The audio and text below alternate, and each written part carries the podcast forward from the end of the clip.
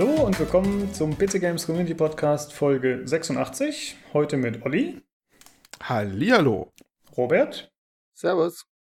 Und mir, Lukas. Hi. Äh, schön, dass du mal wieder da bist, Robert. Ja, ich freue mich auch wieder da zu sein. Du warst letztes Mal in der DSCon-Folge dabei, oder? Als du uns das Oh. schmackhaft machen wolltest. So, so, so, da fliegst du was. Also sechs Monate Ja. sind es auf jeden Fall. Ja, das müsste gewesen sein. Ich bin mal so mutig und sage ja, das war die Folge, wo er dabei war. Mhm, der ist Ja. dran. Da war er auf jeden Fall dabei, aber ich glaube, danach äh, war nichts mehr. Ja, ich denke auch. Ja, Tobi ist heute leider verhindert, aber wir haben ja geeigneten Ersatz gefunden. Sehr gut. Äh, was besprechen wir heute? Wir haben heute ein paar kleinere News. Dann haben wir einen Blog, wo der Robert uns was über Nintendo erzählen wird, äh, hauptsächlich von der Nintendo Direct, die jetzt vor kurzem stattgefunden hat. Und am Jo. Ende erzähle ich noch was zu Children of Mortar, das ich durchgespielt habe. Gut, dann äh, würde ich sagen, fangen wir zuerst an mit dem, was habt ihr zuletzt gemacht, Segment. Olli, hast du was gespielt, gemacht, gesehen, was auch immer? Ja, diesmal kann ich wirklich was erzählen. Ähm, und zwar habe ich mir äh, das erste DLC von Metro Exodus geholt, nämlich The Two Kernels. Ähm, Metro Exodus hatten wir ja besprochen. Jetzt habe ich leider im Vorfeld vergessen rauszusuchen, welche Folge das war, aber das können wir nochmal verlinken. Aber hatten wir ja auch eine, habe ich ja damals, glaube ich, besprochen gehabt, ne? Ähm, schönes Ding, ich fand es ja wunderbar. Und jetzt kam endlich der erste DLC raus. Äh, zu, passend zur Gamescom wurde er released. Und ich habe ihn mir gleich geschnappt und mir zu Gemüte geführt. Ja, und äh, was soll ich sagen? Ähm, das ganze Ding ist, äh, spielt in einer Nebenhandlung, die auch im Hauptspiel zum Ende hin auftaucht. Äh, da stoßen die beiden, äh, Colonel Miller und Artyom, also Colonel Miller ist sein Schwiegervater, Artyom ist der Hauptheld der, der Geschichte, schon seit drei Teilen, auf einen kleinen Jungen namens Kirill der Novosibirsk da alleine rumirrt äh, und äh, der bringt sie dann zu sich, äh, zu sich nach Hause, erzählt ihm was von seinem Vater, der unterwegs war oder unterwegs ist, so denkt er noch, um, um äh, die Pläne zu finden von diesen, diesen Ordnungsdaten von Satelliten, wo nicht verseucht ist. Und die suchen ja Artyom und Colonel Miller auch ganz verzweifelt, um ähm, irgendwie eine, eine Ecke zu finden, wo sie dann äh, sesshaft werden können, nachdem sie von der Metro, Metro Moskau ja äh, geflohen sind. Das passiert gleich zu Anfang vom Metro Exodus. Und ähm, der DLC deckt jetzt diesen Part ab, im Spiel nicht sieht im Hauptspiel und auch nichts von, äh, zu viel von erhört, nämlich was Colonel Miller dann loszieht, um diese Karte zu holen. Während Artyom, den wir spielen im Hauptspiel, äh, das Medikament holt, was er dringend braucht, um seine geliebte Anna wieder auf Vordermann zu kriegen, die unheilbar krank ist. Und ja, das ist dann halt quasi der, Teil, äh, was da da nebenbei passiert. Das wird in diesem DLC behandelt, wobei man eigentlich nicht Colonel Miller selber spielt, da sieht man nur Cutscenes, sondern was mit dem Vater von Kirill passiert, der nämlich auch genau wegen dieser Karte unterwegs war, weil er wollte nämlich eigentlich mit seinem Sohn von der Novosibirska Metro äh, da abhauen, ähm, weil das da auch das Ende absehbar war. Und wir erleben dann quasi, wie das da zu Ende gegangen ist. Warum das so total menschenleer ist, als Artyom und Colonel Miller da ankommen.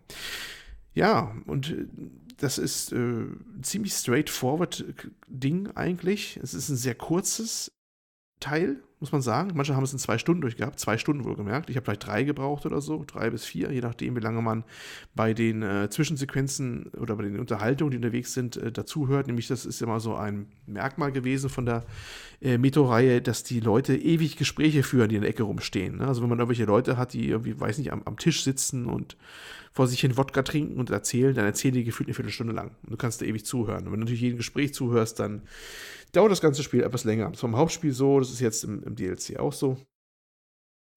Und äh, ja, im Zuge dessen halt ähm, spielt man halt als der Vater von Kirill. Man äh, macht erst so eine, so eine, so eine ziemlich relativ langweilige Mission. Ich will jetzt nicht so viel spoilern, weil bei einem kurzen Ding darf man nicht so viel erzählen. Das ist ja die Dreiviertel gleich gespoilert. Äh, dass man das so, so, so ein Tunnelsystem äh, unterwegs ist und muss so Schleim wegbrennen und ein paar Würmer. Aber das ist wohl genau die Aufgabe von ihnen, denn die müssen da in Novosibirsk laufen gegen, kämpfen, dass ihre Leitungen überall von, von mutierten Schleim zugesetzt werden und du bist halt mit so einem Flammenwerfer unterwegs, das ist auch die neue Waffe von dem DLC übrigens, dann der Flammenwerfer und brennst halt alles Mögliche weg, ja. Und ähm, das ist schon das erste Hauptproblem von dem Spiel, ähm, nämlich das ist eigentlich kein Spiel. Es ist äh, sehr dürftig, was man da spielerisch eigentlich tut. In diesen, diesen äh, ersten Teil, den ich ja gerade erzählt habe, mit dem Wegbrennen von Schleim und so, das klingt ja noch nicht so aufregend. Es ist auch nicht so noch nicht aufregend. Ähm, man hat wirklich dann nur diesen einen Gegner, zwischen mal so ein paar Würmer auftauchen und was von der Decke hängt, was einen anspucken kann und das brennt man dann so weg. Und äh, ja, dann habe ich mir noch so gedacht, gedacht, ja, das ist wahrscheinlich, um zu zeigen, dass er halt eben nicht der große Überheld ist, sondern halt so ein relativ normaler Soldat und Offizier, der halt seine stumpfen Aufgaben da erledigt. Aber leider wird es im späteren Spiel auch nicht unbedingt besser. Ähm, nicht zu viel zu verraten, aber es kommt zu so einem Aufstand dann in, in, dieser, in dieser Metro. Das hat damit zu tun, dass diese Leute von den sogenannten Green Stuff abhängig sind. Das ist so ein, so ein äh, Mittel gegen Relativität, also gegen relative Verseuchung.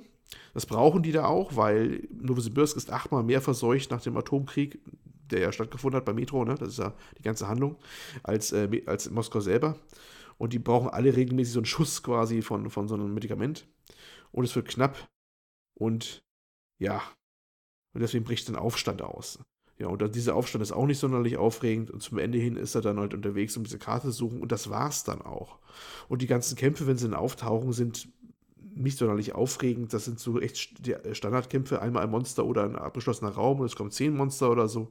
Das ist so stumpf und, und, und, und normal und unauffällig, dass ich da schon ein bisschen enttäuscht war, was das Spiel, Spielerische angeht. Da war das Original-Metro, also das Hauptspiel, eigentlich wesentlich besser. Äh, und es bleibt dann eigentlich nur, dass es so ein schöner atmosphärischer DLC ist, der ein bisschen Hintergrundgeschichte hat, der ein bisschen was nochmal zeigt, der schöne Cutscenes hat, nochmal gute Grafik, sogar ein bisschen aufgebohrt. Sie haben da noch was ähnliches wie Raytracing, glaube ich, eingebaut. Äh, eingebaut. Äh, für Lichteffekte und so. Ich weiß nicht, ob es wirklich bei mir an war, ehrlich gesagt, weil meine RTX 2060, ich glaube, wenn ich das einschalte, geht das Ding eh in die Knie. Ich habe es erst auch nachher so wirklich gelesen, dass es sowas ja. hat. Und, äh, aber es sah immer, ist wirklich fantastisch aus. Also grafisch wird da einiges geboten, aber es kam echt für, eher vor wie so, so eine, teilweise eher wie ein interaktiv, äh, interaktiver Film, denn die Cutscenes sind wirklich lang, lang, lang, lang und ein, zwei äh, Quick-Time-Events sind auch drin. Das hat Metro aber auch nächstes schon mal gehabt, das ist jetzt nichts Ungewöhnliches. Und ähm, ja, und dann macht man selber eigentlich gar nicht so viel und die Kämpfe sind relativ anspruchslos und waren auch nicht so aufregend jetzt. Und so war ich dann noch ziemlich ernüchtert eigentlich von dem DLC, weil der echt nicht so viel geliefert eigentlich hat. Es ist okay dafür, dass er halt mal ein bisschen was noch zeigt an Handlungen und die Hintergrundstory noch ein bisschen beleuchtet und optisch auch ordentlich was bietet. Aber ich fand mehr wert als diese, ich glaube, 7,99 Euro war jetzt für mich auch nicht. Also er kostet jetzt nicht viel, das sind unter 10 Euro. Ne? Dafür ist es alles noch, finde ich, noch im Rahmen und okay. Aber naja, und äh, außerdem, äh, ich habe mal gehört, irgendwie wollen die ja noch irgendwie 15 Stunden oder sowas mal so an, an DLCs bringen. Wir müssen jetzt aber ganz schön ranhauen, denn ich glaube, es gibt nur noch einen weiteren DLC, der kommen soll. Ja, dann fehlt aber noch was im zweistelligen Bereich, wenn der noch weitergehen soll. Da bin ich schon mal gespannt, was da dann noch kommen soll nachher. Aber ja, darf man gespannt sein. Also wie gesagt, äh, für Leute, die Prometo nicht genug bekommen und ein bisschen Atmosphäre noch aufsaugen wollen, die, da kann man zuschlagen für ein paar Euro. Mehr würde ich nicht für nicht bezahlen, ehrlich gesagt. Aber die spielerisch was erwarten, äh, die können es auch liegen lassen eigentlich. Im Übrigen nebenbei bemerkt, Metro Exodus und der DLC sind jetzt auch auf Steam erhältlich, also muss man nicht mehr in den verhassten Epic Store gehen. Äh, ja, also das ist als auch mittlerweile ganz normal im, im Steam Store alles zu haben. Ja, das war eigentlich nur mal ein kurzer Eindruck zu der Geschichte. Weil Tests gibt es davon okay. nicht so viele, habe ich gesehen. Mhm, ja. Äh, ja, was ich, was ich, woran ich gerade gedacht habe, also dass du erzählt hast vom Flammenwerfer und den Schleimbatzen mhm. und die du so wegbrennst, das ist doch irgendwie eher ein postapokalyptischer Kammerjäger, oder? Er ist tatsächlich sowas auch. Diese, diese Truppe, wo er ist, die Oscom, die machen nämlich genau sowas. Also ist eh das Militär da von Novosibirsk. Aber die sind äh, echt zu beschäftigt. Dann trifft er unterwegs auch so einen Kollegen und so. Die rennen dann immer zwischendurch durch die Gänge rum und brennen den Schleim weg. Ne? Weil sonst die zugehen und die Generatoren gehen laufen aus. Das machen sie eh schon. Und äh, ja, und es ist genauso langweilig, wie es anhört, ist es am Spiel erstaunlicherweise auch. Nur habe ich mir auch gedacht, na gut, das ist auch Absicht. Er soll ihm zeigen, er ist halt nicht Artyom, der hat die wildesten Sachen erlebt unbedingt, weißt du? Sondern das erste soll dir ein bisschen so zeigen, ja, er ist halt ein relativ gewöhnlicher Soldat, wenn auch schon Offiziersrang. Und der halt seine Pflicht da erstmal erledigt. Und äh, dachte, bis dahin dachte ich noch, okay, ja, alles gut, dann, dann ist das halt so. Das soll man, die erste Mission soll man das halt so ein bisschen verdeutlichen, dass er halt eben aus relativ bescheidenen, vergleichsweise Sachen kommt eigentlich, ne? Äh, aber es wird nachher auch nicht viel besser, eigentlich. Das ist das Problem so ein bisschen. Also, das ist, gut, es kommt zwar nachher zu den anderen Gefechten noch, aber so. Aber eigentlich im Prinzip hast du, ohne was zu verraten zu wollen von Handlungen, du hast eben drei Haupthandlungen, also drei, drei Hauptszenarien. Das ist einmal wirklich zu Anfang gleich dieses äh, Schleim wegbrennen mit Flammenwerfer. Und nur diese eine Waffe, das ist keine andere. Weswegen auch übrigens die ganzen Werkbänke, die wiederum stehen, was bei Metro Exodus ja auch so war, um den Modifizieren von Waffen, völlig witzlos ist, ne? weil du brauchst es nicht eigentlich. Äh, Im zweiten Teil hast du dann ein bisschen was mit Schießerei, kannst du halt den Kalaschnikow nehmen. Aber glaube ich, hast du auch keine Flammenwerfer. Aha. Und beim dritten, ich glaube, das genau, das Kalaschnikow und eine Schrotflinte oder sowas, genau. Und beim, beim dritten Hauptteil hast du dann wieder den Flammenwerfer und nichts anderes. Also das ist also das ist total bare bones. Du hast, ne? Das ist so, so, so minimal äh, gehalten, dass ich mich echt gewundert habe bei dem ganzen Ding. Ich weiß auch nicht, wozu man so viele Sachen einsammelt. Man kann, äh, wie üblich bei Metro Exodus, ja auch so Chemikalien einsammeln und Sachen, aus denen man craften kann. Aber das brauchst du nie, weil das Spiel ist ja eh gleich vorbei. Ne? Also, wozu hast du da eine Werkbank? Weil äh, du machst einmal die Waffe sauber, das ist dann gewesen, so gefühlt. Da bist du eh schon bei einer Handlung durch und hast dann einen äh, neuen Spielstand, weißt du? Musst dann weitergehen mit einer Cutscene oder einem neuen Event oder sonst was. Deswegen ist das alles ein bisschen äh, seltsam vom Pacing her und, und wirkt irgendwie auch da irgendwie nicht passend oder so äh, aufgesetzt auch. Ja. Achso, äh, eine prägnante Änderung gegenüber dem Hauptspiel. Der Hauptcharakter kann jetzt sprechen. Huhu. Was? Also das erste Mal, Was? ja, genau. Er kann, er kann, er kann, er redet lang und viel und, und äh, das ist, was Artyom hat ja immer geschwiegen, immer, ne? Bis, bis auf die, haben wir ja damals schon, ich glaube, letzte Folge sogar erst, oder die vorletzte war ich da, ne? Ähm, dass er, dass er nur gesprochen hat, wenn er nein, diesen, diesen, diesen, äh, wenn die Zusammenfassung war oder, oder was vor ein Kapitel kommt, diese Texte quasi, die vertont waren, da hat man ihn gehört, sonst hat man ihn ja nie gehört. Und der Charakter hier, der, der redet wirklich auch im Spiel, ne? obwohl du in Ego-Perspektive bist. Du siehst ihn nie selber, das Gesicht bleibt immer äh, nicht sichtbar, egal was passiert aber du hörst ihn jetzt. Und das ist äh, wahrscheinlich eine der größten Neuerungen der Metro Exodus-Reihe. Vermutlich ja, gut, ich, der, der erste ja. Grund ist zu spielen. Endlich. Ja, genau, weil end, endlich, endlich ein Hauptcharakter, endlich ein Hauptcharakter der, der, der Metro Exodus, äh, der dann auch, auch, auch äh, ja, spricht mal endlich. Naja, wie gesagt, aber ich, ich bin mal auf den nächsten DLC schon gespannt. Vielleicht reißen sie da mehr raus. Da geht es um den äh, Ami da im Team. Das ist so ein ehemaliger Botschaftswachsoldat, der zu den äh, ach, ich weiß gar nicht mehr, wie die, wie die Truppe heißt da, von, von Colonel Miller da und, und Artyom. Die haben ja einen Namen gehabt, die Ranger, glaube ich, oder sowas, wie sie es genannt haben. Der ist ja dabei und der, der ist dann wohl dann der Hauptheld vom nächsten DLC. Ich hoffe, dass sie da ein bisschen was mit mehr Gehalt dann draus ziehen aus der ganzen Geschichte. Das war jetzt so, naja, für, für die paar Euro war es okay, aber auch, das war es dann auch gewesen, ja. Ja, klingt echt ein bisschen enttäuschend, aber okay. Äh, gut, danke. Dann würde ich sagen, äh, mache ich erstmal weiter. Äh, ich wollte einmal nochmal von Discord Go Live erzählen. Da hatte ich ja letzte Folge schon mal berichtet, dass dieses Feature bald für alle verfügbar sein soll, also nicht nur für Discord Nitro-User. Und das ist jetzt auch der Fall. Und es äh, funktioniert auch weiterhin gut. Und äh, letztes Mal hatte der Tobi mich ja gefragt, wie sieht's aus, wenn man ein, also kann man alles streamen, kann man jedes Spiel streamen? Und dann wollte ich Children of Mortar streamen und das hat nicht funktioniert.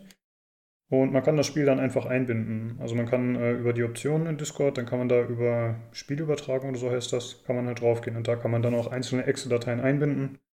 Und ich konnte da zum Beispiel heute auch Photoshop einbinden. Also man kann auch stinknormale Programme nehmen oder auswählen oder Fenster oder so. Und äh, das funktioniert gut. Also jeder, der Discord regelmäßig nutzt, dem kann ich es nur empfehlen, das mal auszuprobieren. Ich finde es ziemlich cool. Ich war ja bei äh, dir mal kurz drauf, als du gestreamt hast, ne? mhm. als ihr glaube, Freitag war es, ne? Als ihr ja. Rainbow Six mal eine Runde gespielt habt. Habe ich einfach mal getestet. Ja, war ganz nice. Also für so spontan Streams, so kleine, ist das ganz nett, ne? So eine kleine Gruppe zu teilen, wahrscheinlich, ja. Genau, das war halt nur 27p und 30 FPS, ne? Also ich habe halt nicht so die Superleitung und in Rainbow Six habe ich auch lieber dann mehr Frames. Aber der Julian hat zum Beispiel vorhin mit 1080p und äh, 60 FPS gestreamt. Hier Inside hat er gespielt. Und das ist schon nett. Auf jeden Fall, das funktioniert gut. Und der Vorteil ist halt wirklich, dass es äh, nicht so zeitverzögert ist wie bei Twitch zum Beispiel. Das ist für, für mich tatsächlich der größte Vorteil. Und dass man halt problemlos innerhalb der Gruppe, Gruppe sprechen kann. Zum Beispiel, wenn wir jetzt in einem Chat zusammen wären, im Voice-Chat, und du streamst über Twitch, dann können wir ja nicht den Ton hören, solange du da nicht äh, Veränderungen vornimmst, weil dann hören wir uns auch selbst. Das ist halt super nervig, wenn du dich unterhältst mit wem und dann hörst du immer im Nachhall in dem Stream noch deine eigene Stimme. Das macht deine mhm. E-Kirre. Und das ist halt hier umgangen und das ist echt cool. Gefällt mir. Naja, also, ich sehe es auch, mhm. ja auch, wie du, wie du meinst, äh, mit, der, mit der Verzögerung. Ich habe es ja bei Dying Light mal kurz probiert gehabt. Ich hatte aber tatsächlich dachte ich erst, dass es an meiner Leitung erst lag. Aber ich habe es ja runtergeschraubt tatsächlich. Oh, ich, hab, ich glaube, Olli, du hast ja mal kurz reingeglotzt gehabt. Ich habe es ja wirklich runtergeschraubt, aber nicht, weil mein Internet zu langsam ist, weil ich dachte, mein Internet wäre zu langsam. Dabei war, war mein Internet in Ordnung. Aber das Internet im Hotel, wo meine Frau gewesen ist, das war zu langsam. Und dann habe ich gedacht, ja komm, schraubst es halt noch runter. Aber die Verzögerung war das Schlimme, weil im Endeffekt, ich habe halt gespielt, 30 Sekunden im Voraus. Und irgendwann mal 30 Sekunden später hat sie mir halt dann per Telefon gesagt, ja, schon mal dies und jenes und was weiß ich, wenn ich was, was verpasst habe oder sonst wie, kommt ja auch mal vor. Und das ist dann schon nervig. Wenn du es dann direkt hast, dann ist es dann richtig cool, wenn es, was weiß ich, du siehst da einen Gegner oder vielleicht kämpfst du gegen einen Gegner und siehst vielleicht einen äh, äh, eine, die Fehlerquelle nicht, wie man am besten be besiegt, äh, den Lösungsweg. Und einer beim im Channel sieht das und kann es dir direkt sagen und äh, kann direkt reagieren, statt 30 Sekunden später. Mhm. Ist das, genau. ist nicht so bei Twitch, dass es so eine Verzögerung drin ist? Ist mir bisher nicht so aufgefallen, wenn ich ein Streamer zugeschaut habe. Bei Twitch hast du 10 Sekunden Verzögerung. Ach, ist das so? Okay. Kommt, kommt drauf an. Das, ist, das kommt drauf an, wie viel du es auch einstellst, weil du nimmst ja bei Twitch zum Beispiel über OBS an und dann kannst du ja. es angeben. Aber du musst, äh, du brauchst ja, je nachdem, je weniger du eingibst und so besser muss auch das Internet sein von dir. Und äh, ich glaube, mit einem 50er MB, da brauchst du nicht anfangen mit 10 Sekunden, da brauchst du schon mehr. Also, soweit ich weiß, schaffst du es bei Twitch nicht unter 10. Das ist mein Wissensstand zumindest. Ähm, und viele haben dann je nach Spiel auch zwei Minuten. Also, ich meine, gut, die spielen dann vielleicht auch irgendwelche Multiplayer-Spiele und wollen nicht, dass Leute Streams snipen. Ja, ja, genau. Hm. Und ja, bei Discord Funktioniert sehr gut. Wobei ich immer noch glaube, dass Twitch eine bessere Qualität bietet, ein bisschen. Aber das hat dann eben vielleicht auch damit zu tun, dass es eben nicht so schnell verarbeitet wird. Also ich bin immer noch der Meinung, dass Twitch ein bisschen effizienter ist für denjenigen, der streamt. Ja, wahrscheinlich ist es auch. Ja. Das sind andere Schwerpunkte auch gesetzt, wahrscheinlich schon. Ne? Der ganze genau, Lauf. Richtig. Ich glaube, Mixer soll noch ein bisschen spontaner sein, habe ich mal gehört. Manche schwören ja mittlerweile auf Mixer. Nicht nur seitdem unser allseits beliebter Ninja darüber gegangen ist, ja. ne? mit, äh, dem, mit viel Gold übergewunken haben, wahrscheinlich.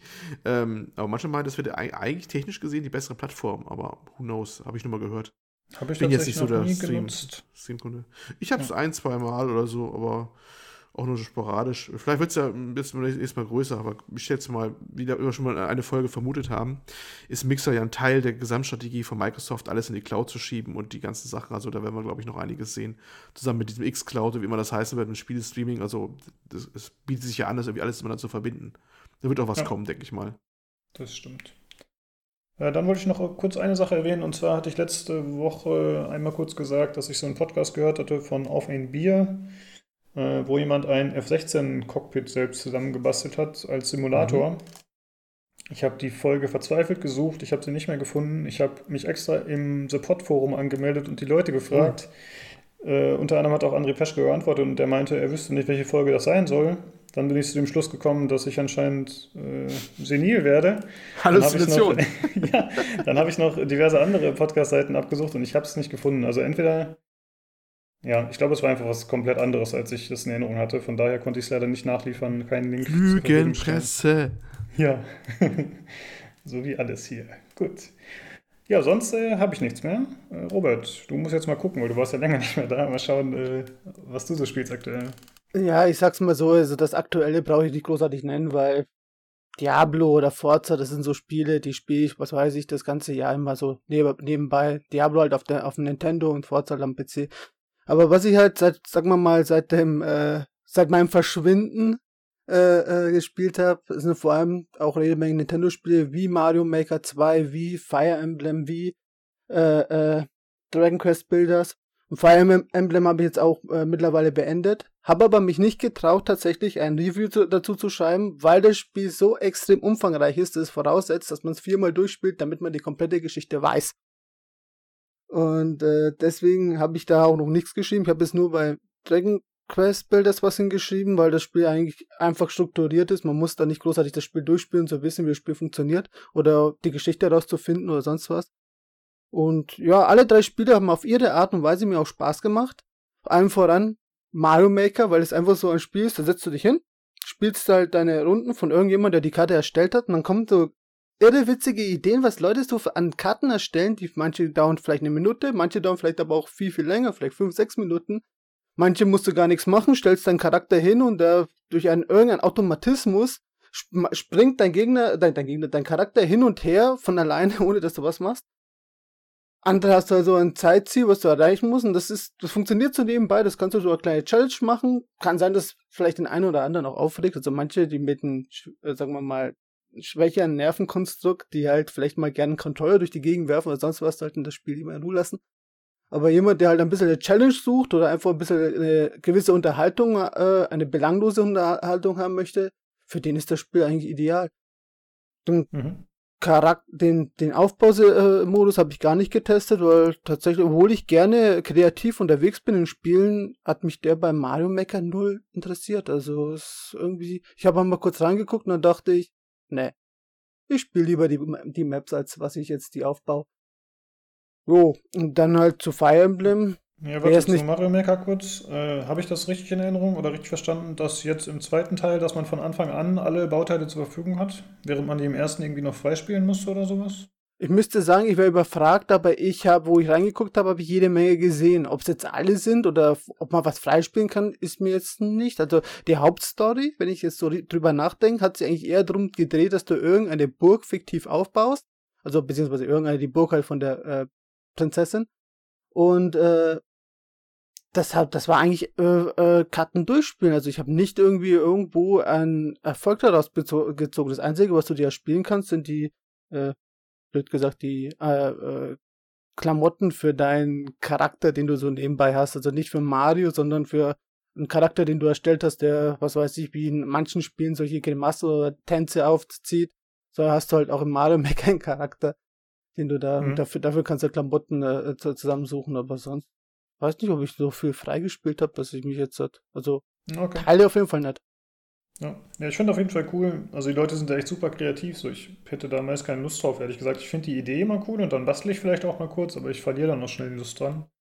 Aber ich finde gut, äh, dass diese Regel besteht, wenn man ein Level einstellt, dass man es vorher auch mindestens einmal selbst durchspielen muss. Weil sonst wäre es ja echt komplett bescheuert wahrscheinlich und nur extrem schwere Level oder unmögliche und so. Finde ich ganz gut äh, von der Idee her. Das sind ja auch, es gibt ja zum Beispiel so Level, ähm, die, ich weiß nicht, wie die funktionieren, aber die haben es zum Beispiel als, als Musikstück aufgetan. Dann läufst du durch die Map und dann hörst du wirklich die ganze Zeit diese Musik, die im Hintergrund läuft. Moderne Musik, was weiß ich, Eye of a Tiger oder sonst was. Läuft da so im, Modern. So, in so ja gut, das war jetzt ein bisschen blöd gesagt, aber ähm, läuft halt so im Hintergrund so äh, lang durch das Hupfen von irgendwelchen Gegnern oder ploppen irgendwelcher Kästen keine Ahnung, wie von, wie nennt man diese Kästen? Es gibt doch diese Kästen, wo man ein, ein, ein, ein Stecken drin hat, also so, so Kurbel drin hat, da dreht man dran, dann kommt da die Musik. Mir fällt der Name gerade nicht von dem Ding. Genau so läuft das auch. Meinst du? Genau. Und so läuft ja, es dort auch. Es gab ja auch in, in äh, na, wie heißt der nochmal? Rayman. Da gab es doch auch in Rayman Legends oder Origins gab es doch auch diese Musiklevel. Mhm. So in der Richtung stelle ich mir das vor. Ja. Oder, ja, cool. oder da hat einer sich mal richtig reingefuchst und hat einen Taschenrechner aus einem Level gemacht. Da läufst du so rum und äh, nimmst, gehst du den Zahlen und irgendwie errechnet es dir genau die Zahl, die du halt zusammen äh, addiert hast. Ich weiß nicht, wie das funktioniert, dass das so geht, aber der hat einen Taschenrechner halt draus gemacht. Also wer kreativ ist und Ideen hat, der kann sich aus, äh, mit dieser Engine total austoben. Ja, cool. Äh, dann und, Fire Emblem, was wolltest du dazu erzählen? Ja, Fire Emblem, wer es nicht kennt, ist ein bisschen, oder ist eigentlich wie XCOM. Ich finde es noch ein bisschen äh, schwieriger und taktisch äh, äh, äh, anspruchsvoller. Und vor allem, was ich einfach sehr, sehr toll finde, ist einfach, dass das Spiel wesentlich mehr Story bietet als jetzt ein XCOM. XCOM finde ich super geil, hat mir riesen Spaß gemacht auf, der, auf dem PC. Aber Fire Emblem ist halt noch ein Ticken mehr. Und gerade dieses Setting von, von, von der Schule, das ein bisschen nach, an Hogwarts erinnert, ein bisschen an äh, äh, äh, Harry Potter. Aber gerade die Setting mit dieser Schule und dann werden sie aber irgendwann mal erwachsen. Und dann erst, äh, äh, ähm, bevor vielleicht der ein oder andere, der das Spiel spielen will, sollte ein bisschen weghören, weil es könnte ein leichter Spoiler sein, den ich jetzt halt hier erzähle. Aber gerade das ist, das kann ich jetzt dann nicht so stehen lassen, deswegen muss ich es erzählen.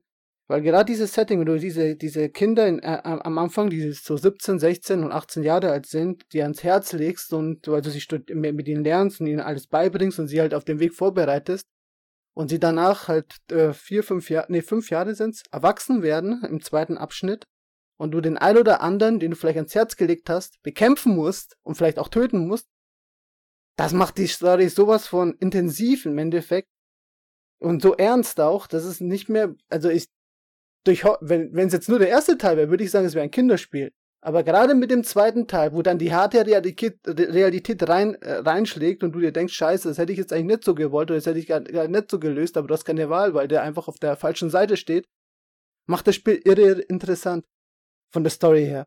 Und das hat mir auch so wahnsinnig viel Spaß gemacht und deswegen bin ich auch ein bisschen äh, äh, äh, interessiert. Ich warte jetzt momentan, bis meine Frau es durchgespielt hat mit, mit einem anderen, der spielt mit einem anderen Haus. Das sind drei Häuser, die man spielen kann.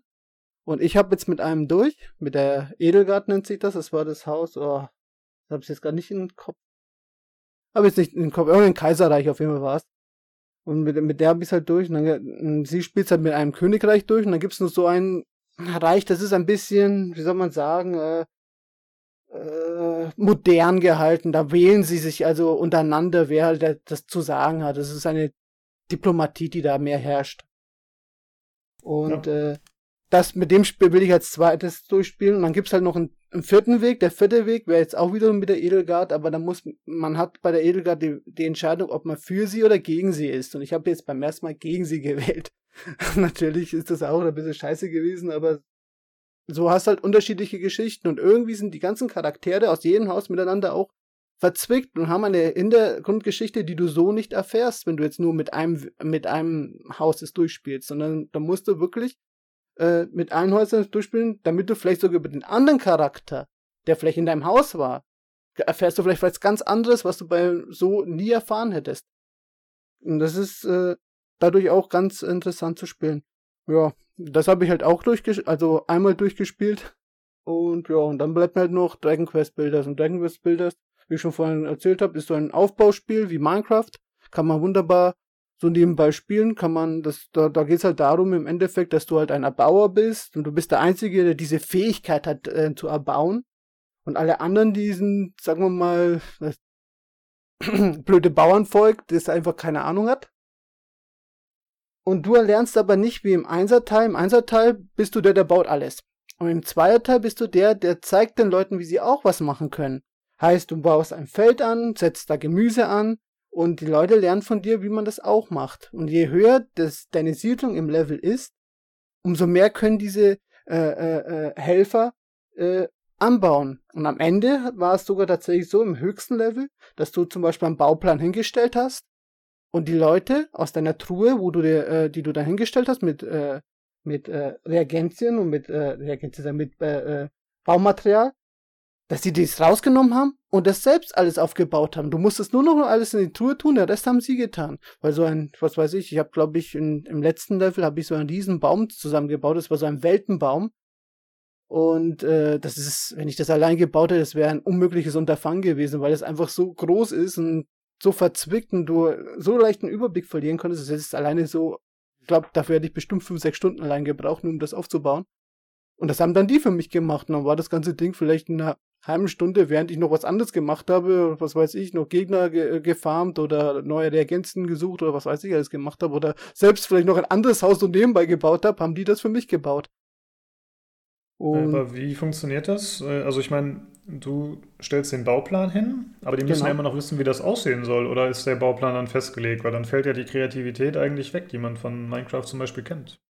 Die, das ist ja das Tolle an dem Spiel ist, dass du entweder selbst was erschaffen kannst ohne Bauplan oder du einen Bauplan hast, um etwas zu erschaffen. Der Blau Bauplan ist in erster Linie nur ein Hilfsinstrument. Das heißt, du hast dann, äh, du stellst es hin, das kannst du dir geisterhaft vorstellen, steht dann irgendwo ein Gebäude geisterhaft und die Leute stellen genau auf die Position, wo ein Stein zu stehen hat oder ein Objekt.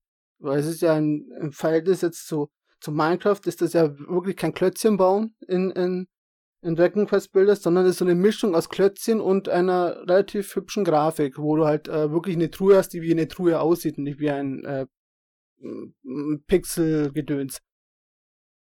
Und ja, okay. das, äh, dann hast du halt deinen Plan schemenhaft vorzustellen und die stellen halt auf jeder Position, da wo was hat, zu stehen hat, stellen die das für dich hin.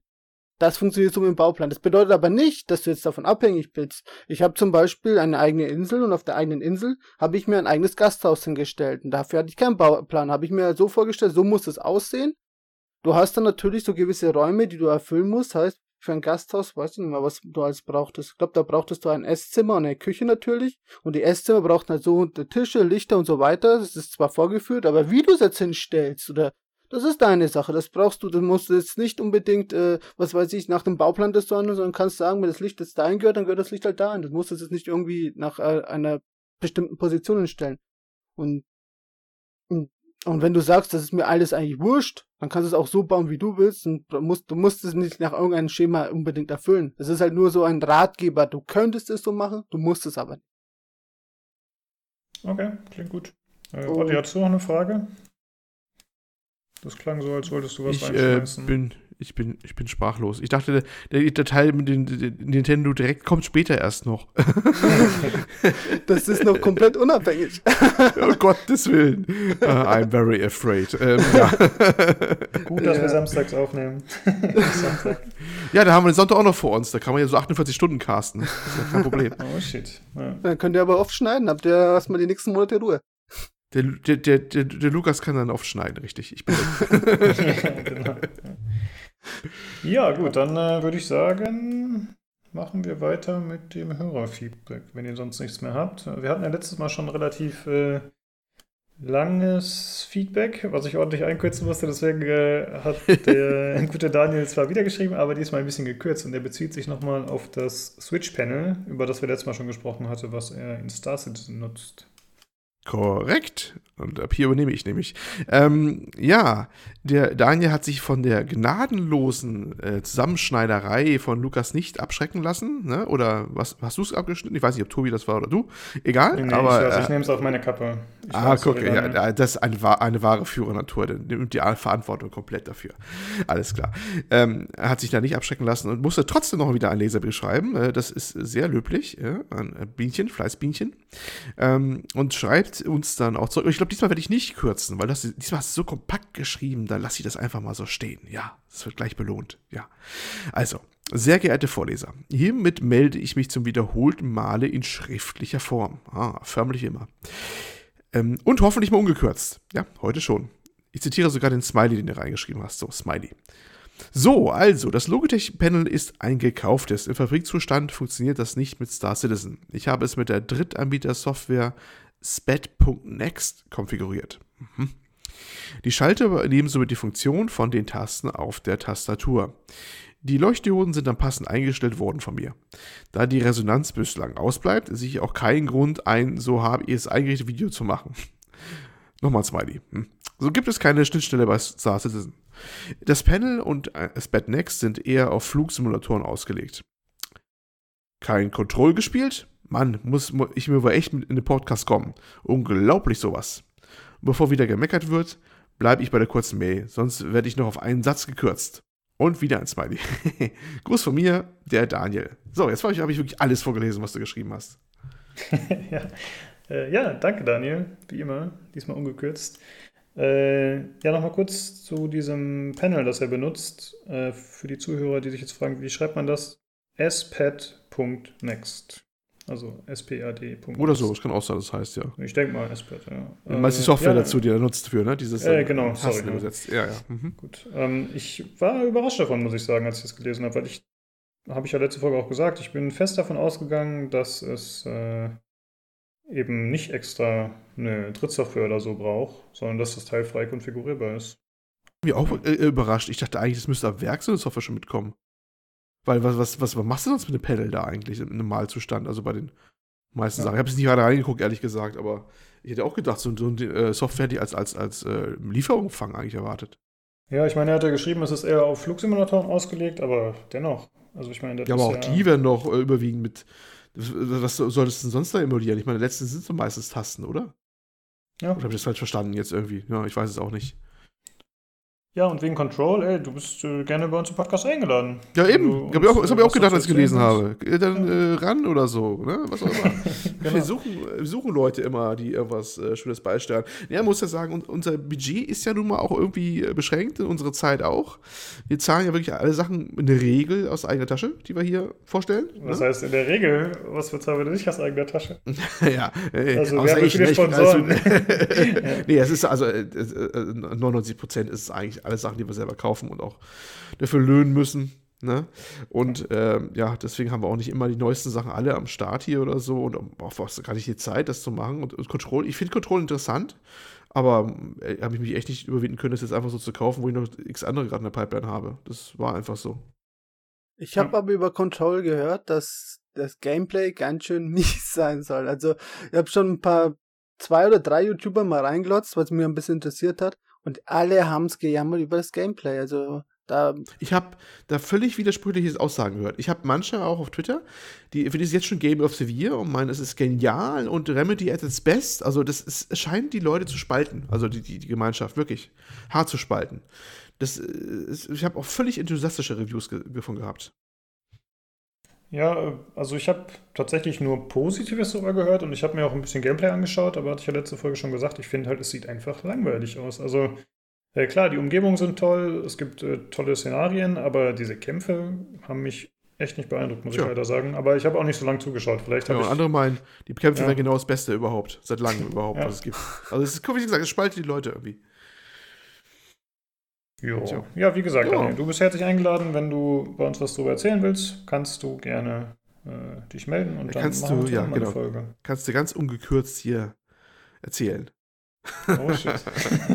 oh shit. Ja nicht, ob er so äh, ausführlich äh, spricht, wie er schreibt. Keine Ahnung. Ja, genau, ich, ich habe gerade Schüssels Podcast überreicht, hast du es gemerkt? Wir sind raus. Gut, äh, vielen Dank für den Hörerbrief, wie immer. Sehr cool. Genau, für mich auch. Dann äh, gehen wir über zu den News. Wir haben relativ wenig diese Woche. Mhm. Ja, und zwar geht's los mit äh, Cyberpunk 2077. Da wurde jetzt angekündigt, dass es einen Mehrspielermodus geben soll. Hm, das stand ja schon länger im Gespräch, also es wurde immer wieder angeteased oder erwähnt, dass man drüber nachdenkt und das ausprobiert. Aber jetzt wurde es offiziell bestätigt. Es wurde aber auch klar gemacht, dass äh, Singleplayer vorgeht. Das heißt, sie machen erst den Singleplayer fertig, bringen alle Singleplayer-Inhalte, wahrscheinlich auch diese Gratis-DLCs und alles, was dazugehört. Und dann wird am Mehrspielermodus, äh, dann wird daran vermehrt gearbeitet. Aber sie suchen jetzt schon Leute, die sich da vielleicht äh, berufen sehen und die bei CD Projekt Red in dem Bereich anfangen wollen. Äh, wenn ihr da in Frage kommt, dann findet ihr den Link natürlich äh, im Forum bei den verlinkten Themen. Hey, was sagt ihr dazu? Was ist eure Meinung dazu? Ähm, ja, ich, ich, weiß nicht, ich habe jetzt CD Projekt Red nicht so als Multiplayer-Bude irgendwie vor Augen was kann man dann da Schönes machen da beim. Also ich, ich, ich, hm, ich tue mir gerade ein bisschen schwer, da was Konkretes unter vorzustellen, was sie jetzt machen bei, bei Cyberpunk. Äh, ich habe da schon eine Vorstellung. Oh, jetzt er. Komm. Äh, ich denk's mir doch, also was ich mir nicht vorstellen würde, wäre ein Koop-Ding, so wie es jetzt zum Beispiel Mass Effect Andromeda ist. Das wäre eine Katastrophe, weil ich finde, es braucht's nicht. Aber was geil wäre, wäre eine Arena. Zwar da nehme ich jetzt mal auch eine her, äh, auch aus Mass Effect, nämlich aus dem äh, Citadel DLC aus dem Dreier. Da hattest du eine Arena, wo du halt auf einer kleinen Map gegen, äh, zwar damals auch gegen einen PC spielen konntest, aber ich finde so eine Arena gegen andere Menschen, vor allem vielleicht gegen andere, die äh, äh, Cyberpunk-Spieler spielen kannst, nur heißt, du gehst halt, du meldest dich da an und dann spielst du gegen, musst dann nicht die komplette Welt miteinander teilen, eine offene, aber halt diese eine Arena oder mehrere Arenen unterschiedlicher Welten, dass man da so gegeneinander spielen kann. Was weiß ich, wie in Unreal hm. Tournament oder sonst wie. Das würde ich mir in einer dreckigen und schmutzigen Welt, wie Cyberpunk einfach ist, gut vorstellen können. Aber da würdest du aus mhm. einen Shooter machen. Ich weiß es nicht, ob das so ungefähr das, das, das, das sein würde. Ich würde ja eher vermuten, dass die vielleicht sowas machen wie bei äh, GTA mit diesen Heists oder sowas vielleicht dass du Missionen vielleicht machen musst in der, in, äh, in dieser Cyberpunk-Welt. Mit einer muss hacken, einer muss dann da, da rein oder so. Das würde sich, glaube ich, viel eher anbieten, sowas zu machen in dieser Welt. Das mhm. würde ich mir eher vorstellen, weil ein rein Shooter, hm, das ist, weiß ich, ich glaube nicht auch nicht, dass die Engine dafür überhaupt ausgelegt ist. Weil das, das, das, das, ich weiß nicht, das, das Shooten sah ehrlich gesagt auch nicht so unbedingt aus wie die Stärke von dem Spiel bisher, so unbedingt. Also das funktioniert schon nur für, für, für einen Singleplayer wird schon funktionieren, aber ob das jetzt so, so, so spaßig im Multiplayer ist, also ich weiß nicht. Das, was ich jetzt so im Gameplay gesehen habe, gibt doch gerade der Shooter jede Menge Tiefe. Du kannst so viele taktischen Wege gehen, deinen Charakter anders zu spielen, dass, denke ich, gerade Matches gegeneinander doch sehr interessant sein könnten. Ja, ich stelle es mir auch eher schwierig vor, muss ich sagen. Also zum einen hat man schon gehört, dass die Shooter-Mechanik nicht so herausragend sein soll, so wie Olli das auch schon einschätzt. Und zum anderen sind das ja diese ganzen Features, die man gesehen hat, die unglaublich cool aussehen, da bin ich voll bei dir. Aber die sind ja auf Singleplayer ausgelegt. Das heißt, die müssen nicht krass gebalanced werden. Ja? Du kannst einfach der Overpower-Typ sein, während wenn du jetzt äh, das im Multiplayer alles zur Verfügung hättest, dann muss man schon gucken, dass man das äh, ordentlich äh, ja, ausbalanciert. Deswegen finde ich Odyssey tatsächlich ganz cool. Also, dass es eher in so eine GTA-Richtung geht. Klar, man weiß nicht, was es wird, aber das äh, würde ich auch als passender empfinden. Ich habe auch schon vorher darüber nachgedacht, was könnte das wohl sein, und mir ist eigentlich nicht so was eingefallen. Ich habe halt an Koop gedacht. Aber einen Multiplayer aufzuziehen, nur damit man mit einem anderen spielen kann, das ist halt ein bisschen lahm. Ja. Das habe ich mir auch gedacht. Ja, mal schauen. Also ich bin Tja. auf jeden Fall gespannt. Nichts ja. Genaues weiß man nicht. Wir werden es überraschen lassen müssen. Ne? Hm. Aber ja, mal gucken. Erstmal muss eh der Singleplayer kommen. Und ich bin übrigens äh, nebenbei, wir haben ja äh, letzte, vorletzte Folge darüber gesprochen, ähm, immer noch äh, recht gespannt, ob das überhaupt pünktlich fertig wird oder ob wir nochmal eine Verschiebung erleben werden. Was haben wir gesagt? April soll es eigentlich sein? 2020, ja, ne? Anfang April, ja. Ja, mal sehen, ob es dabei bleibt. Bin ich schon gespannt. Zumal irgendwie alle möglichen Leute gesagt haben, ja, da baue ich mir meinen Rechner für neu, ne? Jetzt uns auch im Podcast hier. Ähm, da bin ich mal gespannt, ob wir dann wirklich April hier alle treffen mit unseren brandneuen Megakisten hier. Kannst du dich da noch an Witcher 3 erinnern? Wurde das damals verschoben im Release? Äh, es kann sein, dass es einmal verschoben das, wurde, das weiß ich nicht. Also ich glaube schon, ich kann es ehrlich nicht mehr beschwören. Das ist mir zu lange her. Ich weiß nicht, weil im Endeffekt vergisst man das dann doch schnell, wenn es irgendwann draußen ist, ob es damals verschoben worden ist oder nicht. Also zumindest geht es mir so. Ne? Ich vergesse niemals das Downgrade. Ja, das, wollte ich, das hatte ich wirklich Lust gerade auf der Zunge, das Thema, aber das ist mir zu doof. Weil es ging ja jetzt schon wieder los übrigens, ne? Habt ihr es mitbekommen? Cyberpunk? Nee, nee, nee. Nein, echt nicht. Also es gab dann ein paar schöne ähm, Screen Grabs von dem letzten Gameplay von der, von der Gamescom. Und da haben sie sich gleich empört, dass Johnny Silverhand, das ist der Keanu Reeves Charakter, der sieht nicht so gut aus, wie er da auf der E3 aussah. Ja? Wo er da in dieser Zwischenszene da direkt über dir steht als Spieler da und sich da ja. wieder hochholt sozusagen. Wobei ich mir auch gedacht habe, also weißt du, das ist, das eine ist so ein bisschen in-game und das eine ist so eine, also das, das kann ja alles Mögliche sein, dass sie damit mehr Polygonen rendern, weil das so eine, so eine auch wenn es eine Spielegrafik ist, eine Zwischenszene ist oder sowas, ne? Und das andere ist da, wo noch ein paar andere rumlaufen und so und er ist mehr im Hintergrund und wenn du da natürlich rauszoomst, da aus dem Hintergrund, wie er langläuft, dass er da weniger Polygone hat. Also ich, manchmal ist dieses, dieses Downgrade-Suchen schon irgendwie zum Kult verkommen, habe ich manchmal den Eindruck. Das eine war PC, das andere war PS5.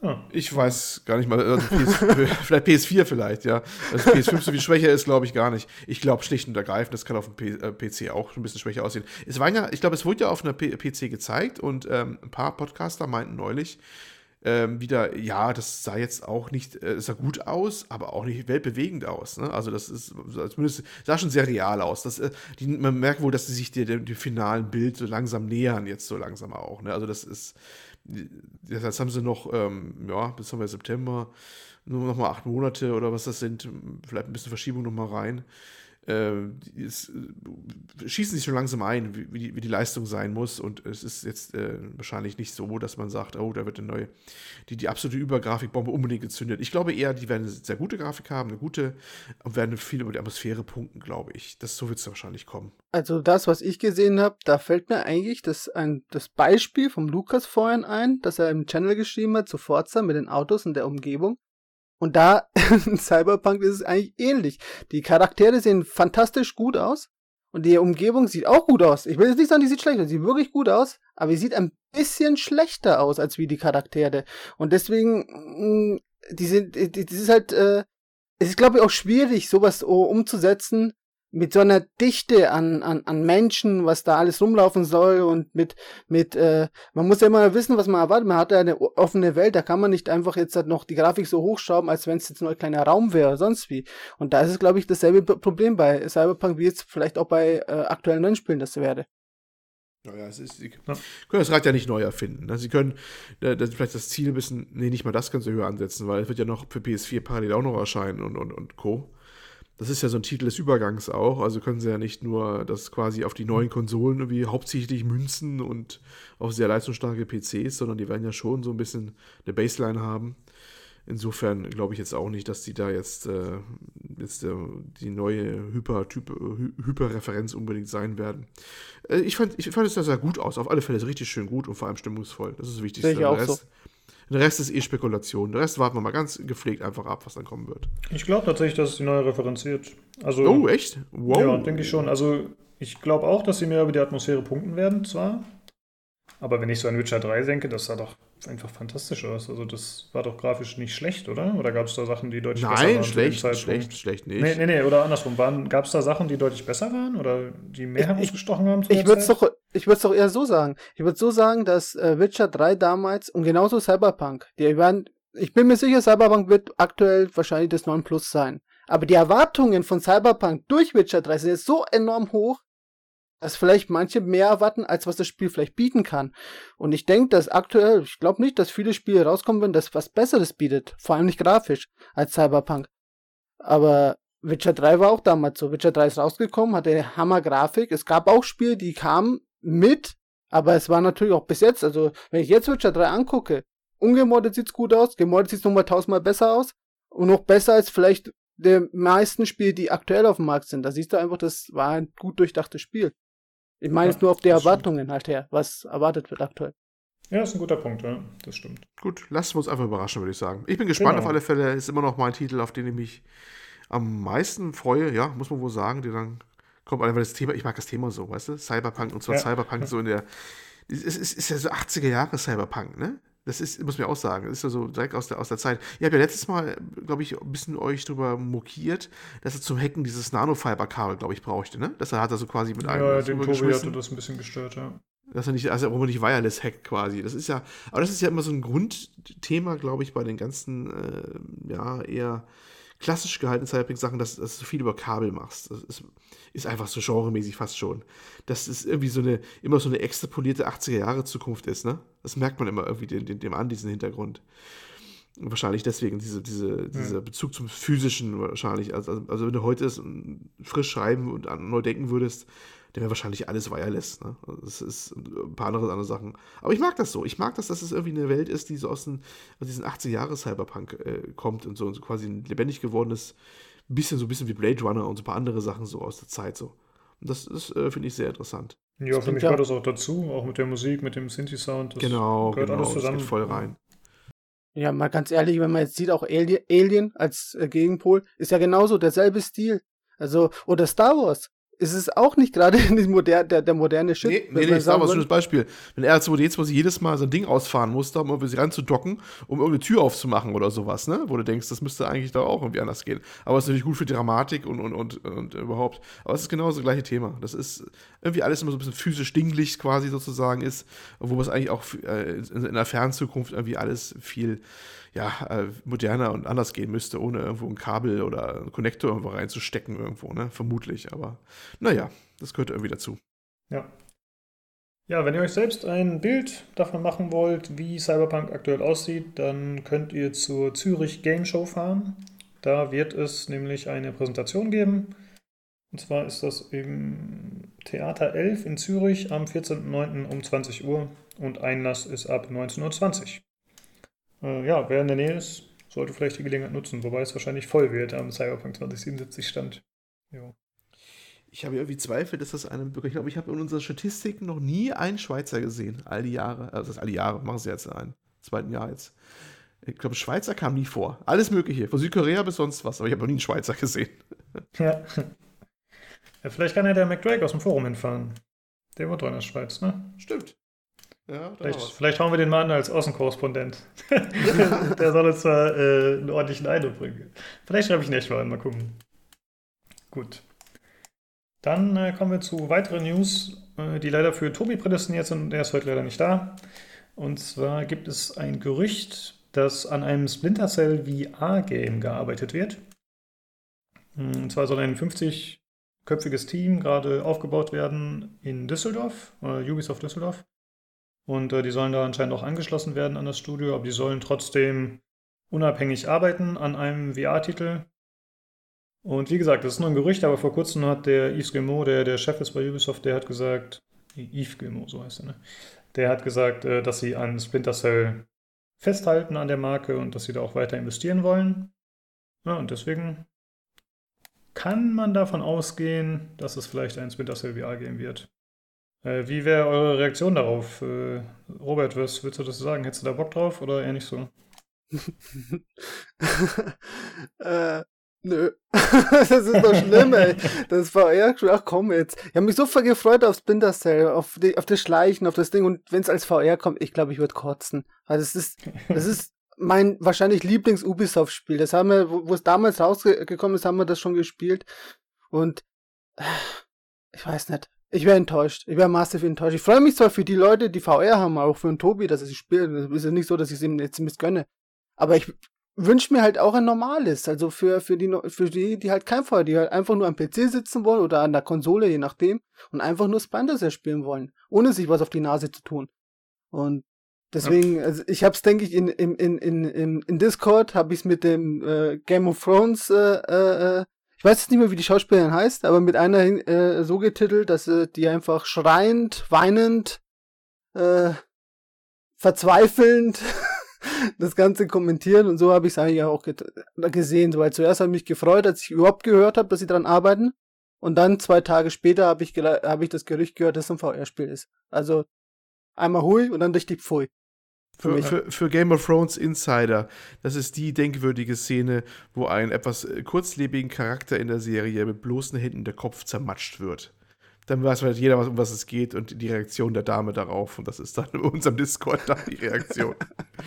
sehr passend. Ich fand das sehr amüsant. Ich muss das Ding irgendwie auch in meine GIF-Sammlung rübernehmen. Äh, ja, also siehst du es ähnlich, Ali, oder was ist deine Reaktion darauf? Ah, ich habe ich bin das ja keine großen Verbindungen, deswegen war es mir ehrlich gesagt relativ egal. Also ich, ich freue mich halt für Tobi, dass er wieder irgendwie was in seiner Butze da von links nach rechts schleichen kann oder so und wieder anfängt, seine Schränke zu verprügeln, was er letztes Mal gemacht hat, irgendwie, was er ja. erzählt hat, ne? oh, ist danach wieder sauer. Ähm, äh, ja, aber vielleicht kann er jetzt die Strecke heimlich von hinten anfallen oder so. Äh, ja, mal gucken, was dabei rumkommt. Also sonst ist mir das relativ egal. Äh, Ubisoft äh, Düsseldorf ist, ist das äh, ehemalige Blue Byte jetzt, ne? Die sie gerade umbenannt haben, oder? Ja, ich glaube schon, dass es Blue Byte war, ja. Da hatten wir letzte oder vorletzte Folge noch drüber gesprochen. Genau. genau. Oder war das Mainz? Sind die in Mainz gewesen? Das weiß oh, ich halt leider nicht. Die Frage, aber ja, war das nicht so, dass mehrere Studios Blue Byte waren? Eigentlich schon mehrere? Und das, die haben sie jetzt alle zusammen umbenannt? Ich weiß es nicht mehr. Muss ich mal gucken. Ja. Experten sind wir mal wieder. Aber wie gesagt, ja, eh unabhängig, äh, unabhängig von dem Studio, von dem Düsseldorfer Studio sollen sie selbst daran entwickeln. Also es soll nicht, dieser Zusammenschluss soll nicht bedeuten, dass dann auf immer mehr als 50 Leute daran arbeiten. Ja. Ja, mir geht es äh, eigentlich ähnlich wie dir, Olli, dass ich sage, ich bin da relativ emotionslos, denn ich bin jetzt auch kein großer Splinter Cell-Fan. Ich habe einfach nicht mehr die Geduld heutzutage, solche Spiele zu spielen. Das habe ich schon gemerkt, als ich Splinter Cell Conviction angefangen habe. Das, glaube ich, der fünfte Teil war und das war ja schon deutlich mehr auf der actionlastigen Seite. So wie sich auch Hitman so ein bisschen entwickelt hat teilweise. Und ich habe einfach gemerkt, nee, ich habe da keine Lust mehr drauf. Ne? Ja, mal schauen. Äh, wie gesagt, das ist ein Gerücht und wir müssen einfach mal gucken, ob sich dabei. Übrigens, äh, Live-Recherche, es ist tatsächlich äh, ehemals Blue Byte. Sind unmittelbar nach der Gamescom, sind 350 Mitarbeiter in Düsseldorf umgezogen in neue Büros. Ich könnte sogar die Straße nennen, das lasse ich mal hier bleiben. Und haben sich beide bei einem Umzug gleich um, umbenannt in Ubisoft äh, Düsseldorf, genau. Okay. Von ehemals Ubisoft Blue Byte, genau. Mhm. Gut, das waren die News, die wir hatten, aber wir haben natürlich noch wie es großen Sonderblock äh, zur Nintendo Direct, die jetzt wie gesagt am 5.9. war. Wir verlinken das Video auf jeden Fall und äh, Robert ist jetzt quasi unser Korrespondent in Sachen Nintendo, weil eigentlich bin ja ich immer der, der auf Nintendo ein bisschen rumhatet und ein bisschen drauf rumhackt. Das ein bisschen, und, ein bisschen. und wir haben ja auch keinen, der Ahnung hat von dem Thema, außer eben den guten Daniel, der ab und zu hier ist und äh, Robert. Ich glaube, sonst haben wir bei uns auf dem Discord keinen, der so wirklich invested ist in die Switch. Ich muss dazu sagen, der Robert die letzten Woche, Wochen, ich äh, weiß nicht, wann das losging, Seit ist Samstag. unser seit Samstag ist, unser, ist unsere Ein-Mann-Korrespondenzarmee. Gefühlt ist auf unseren Channeln in News mehr los als auf IGN, PC Games, Kotaku und so zusammen. Also ja, wer stimmt. mal ein, ein, ein, ein News-Aggregator haben will, kann jetzt gerne unseren, unseren Discord besuchen. Der, ähm, gute Robert hier äh, macht völlig kostenfrei für euch den den News-Schreiber und äh, manchmal auch mehr interessante News zusammengefasst, als äh, es äh, manche deutsche Webseite schafft, die alles noch falsch abschreibt oder so. ich schaue in keine Richtung scharf hin. Also, wie gesagt, äh, kommt bei uns vorbei. Ähm, der, der Robert versorgt euch mit den brandheißen News. Nicht nur übrigens zu Nintendo. Er guckt auch über den Tellerrand. Ja, so ist er. Ja, mal gucken, wie lange er das Tempo noch beibehalten kann. Ja, ich warte täglich auf seinen Zusammenbruch. ja, richtig. Meltdown. Bis, bis zu meinen nächsten Crunch Times. Dann könnte es knapp werden wieder bei mir. Bis dahin sollte es kein Problem sein. Ja, gut, Robert, was äh, hast du denn so rausgezogen aus der Nintendo Direct? Naja, die Nintendo Direct, ja, die waren sehr interessant für mich zumindest. Das waren in den 38 Minuten, muss man sagen, haben es wie eine Presswurst, haben es 35 Spiele reinpackt und andere Themen dazu. Und ja, ich werde natürlich nicht alle Spiele jetzt hier vorstellen. Das ist auch Krampf. Es waren auch viele natürlich auch äh, äh, äh, Remake, nicht Remakes, ähm, Spiele, die halt schon auf der Playstation, PC oder sonst was waren. Und jetzt halt haben, sie, haben sie halt entschieden, dass es auch draufkommt, wie zum Beispiel Devil May Cry 2 oder Vampire oder Call of Cthulhu oder ja, Landwirtschaftssimulator, Just Dance. Grid, das sind alles so Spiele, die waren, die gab es schon woanders schon vorher und jetzt sind halt auch auf der Switch oder Overwatch war auch dabei. Sondern habe ich mir gedacht, ja, was präsentierst du? Präsentierst halt mal das, was die Leute noch, was halt noch nicht draußen ist. Und unter anderem war ja schon direkt auf der zweiten Stelle Luigi's Mansion.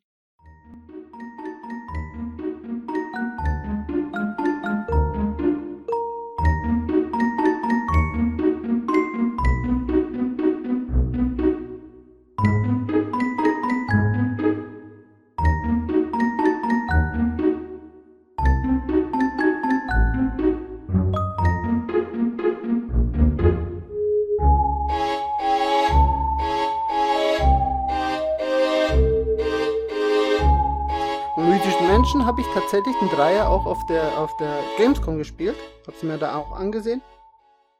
Und ähm, gerade zu meinen Eindrücken, also ich war bis bevor ich bin ja, ich, ich habe schon den Einser habe ich geliebt, den Zweier war ich schon ein bisschen abgenüchtert und hatte schon die Befürchtung, dass der Dreier auch wieder Richtung Zweier geht.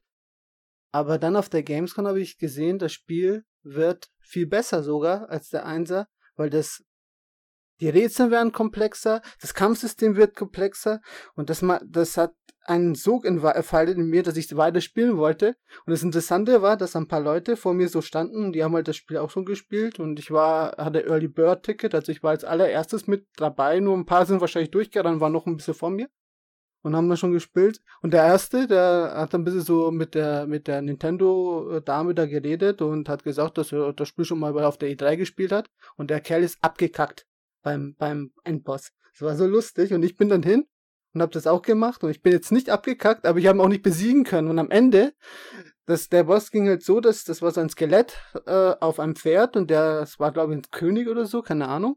Und der hat halt gegen dich gekämpft und der, die Aufgabe war es, ihn vom Pferd runter zu äh, saugen, blöd gesagt. Und dann hat er halt einfach seinen Move gemacht, hat sich aufgebäumt und dann ist, musstest du genau in dem Moment, wo er sich aufgebäumt hat mit dem Pferd, musstest du ihn anleuchten, musstest auf dem auf dein, auf dein Pömpel, den du hast, umwechseln, äh, auf dein Schild schießen, das Ding wieder zurückziehen und dann erst konntest du ihn äh, äh, einsaugen.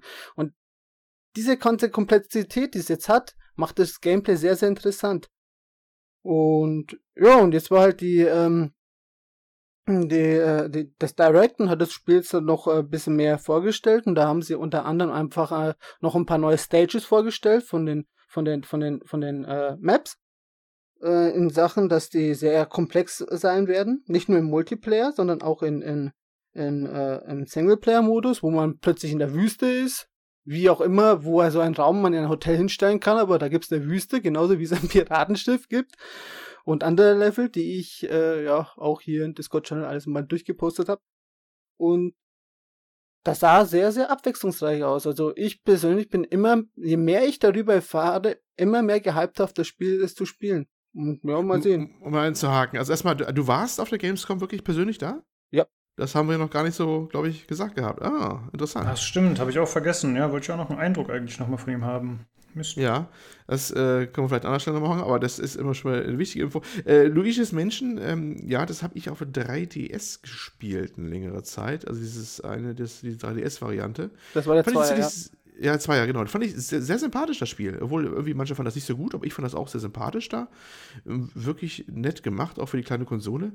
Und äh, muss dazu sagen, weil du schon gesprochen hast, von wegen Anleuchten und Saugen. Ja die, die, Grundmechanik ist ja immer, dass du mit so einer Taschenlampe speziell kannst du die quasi so betäuben oder blenden, die Geister. Und mit dem, diesem Gerät, dem Sauge, kannst du dann so aufsaugen, so Ghostbusters-mäßig und sowas, ne?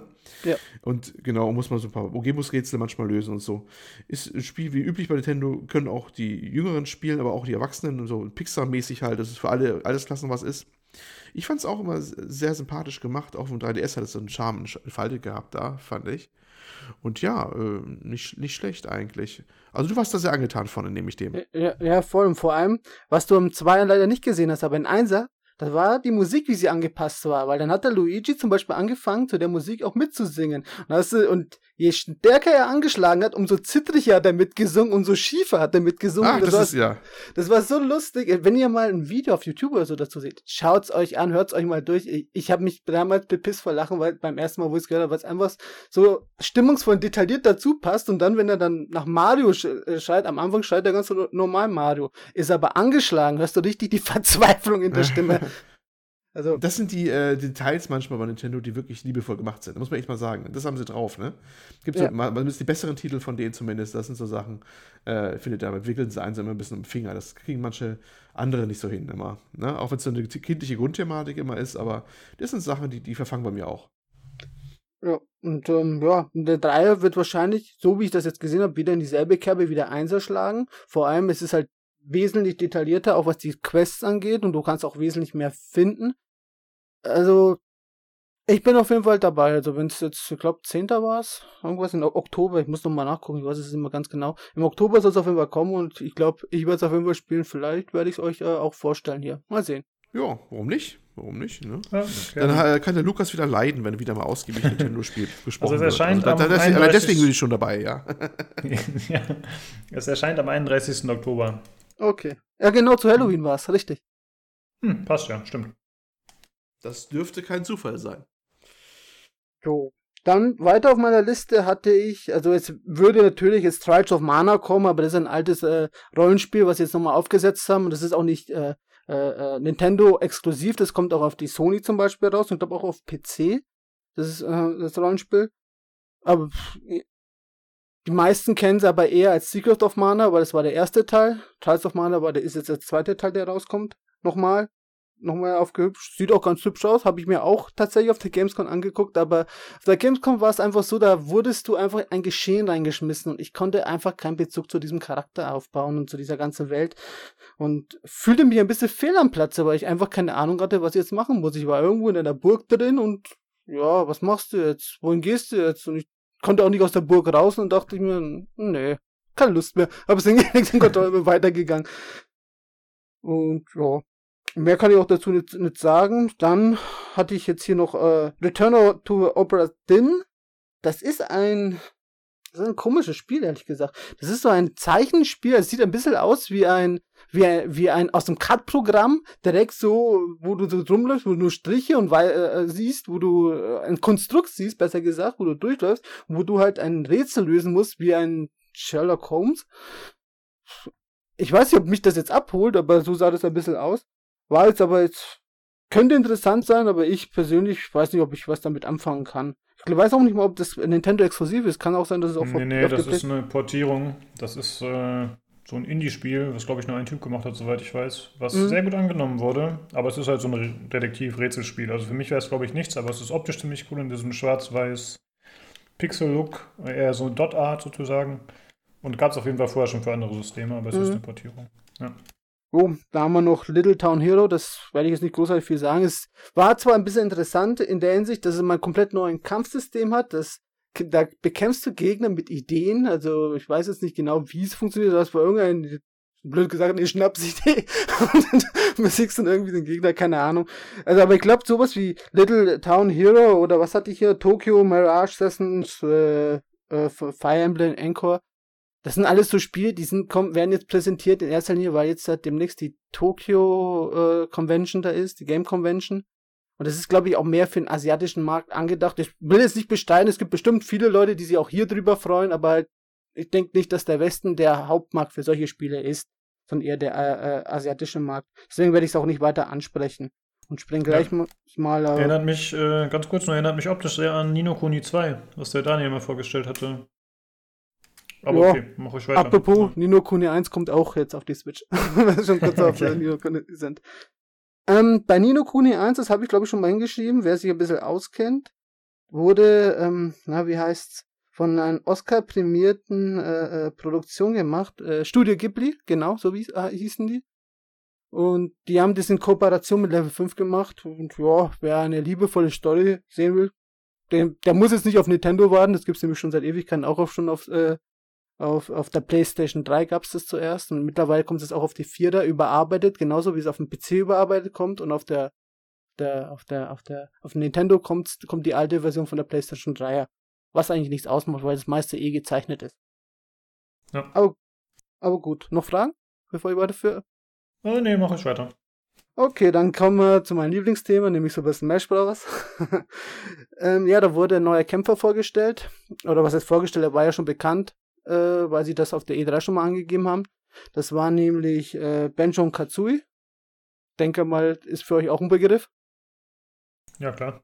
Und ja, den habe ich auch mal kurz angespielt. Spielt sich jetzt halt nicht so ich finde ihn jetzt nicht so toll, weil im Endeffekt er hat zwar eine gute Reichweite im Kampf, aber ja, kann nicht greifen und so weiter. Ist dann, sagen wir mal, ein durchschnittlicher Charakter.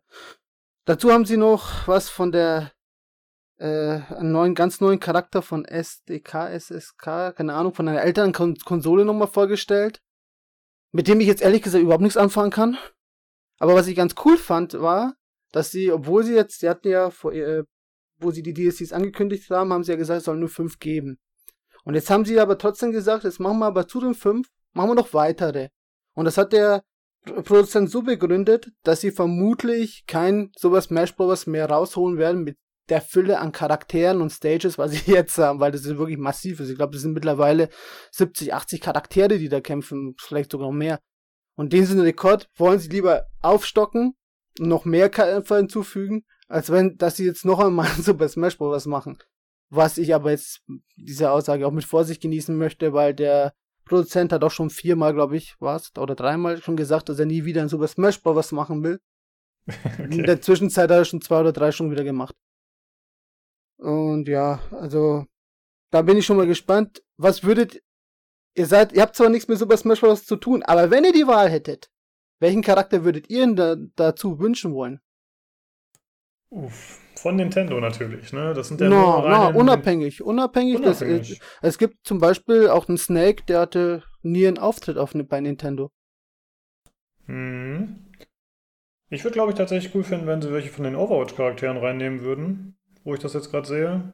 Weil ich finde, die würden sich da ganz gut einpassen, optisch. Ich finde, da könnte man vielleicht irgendwas reinmachen.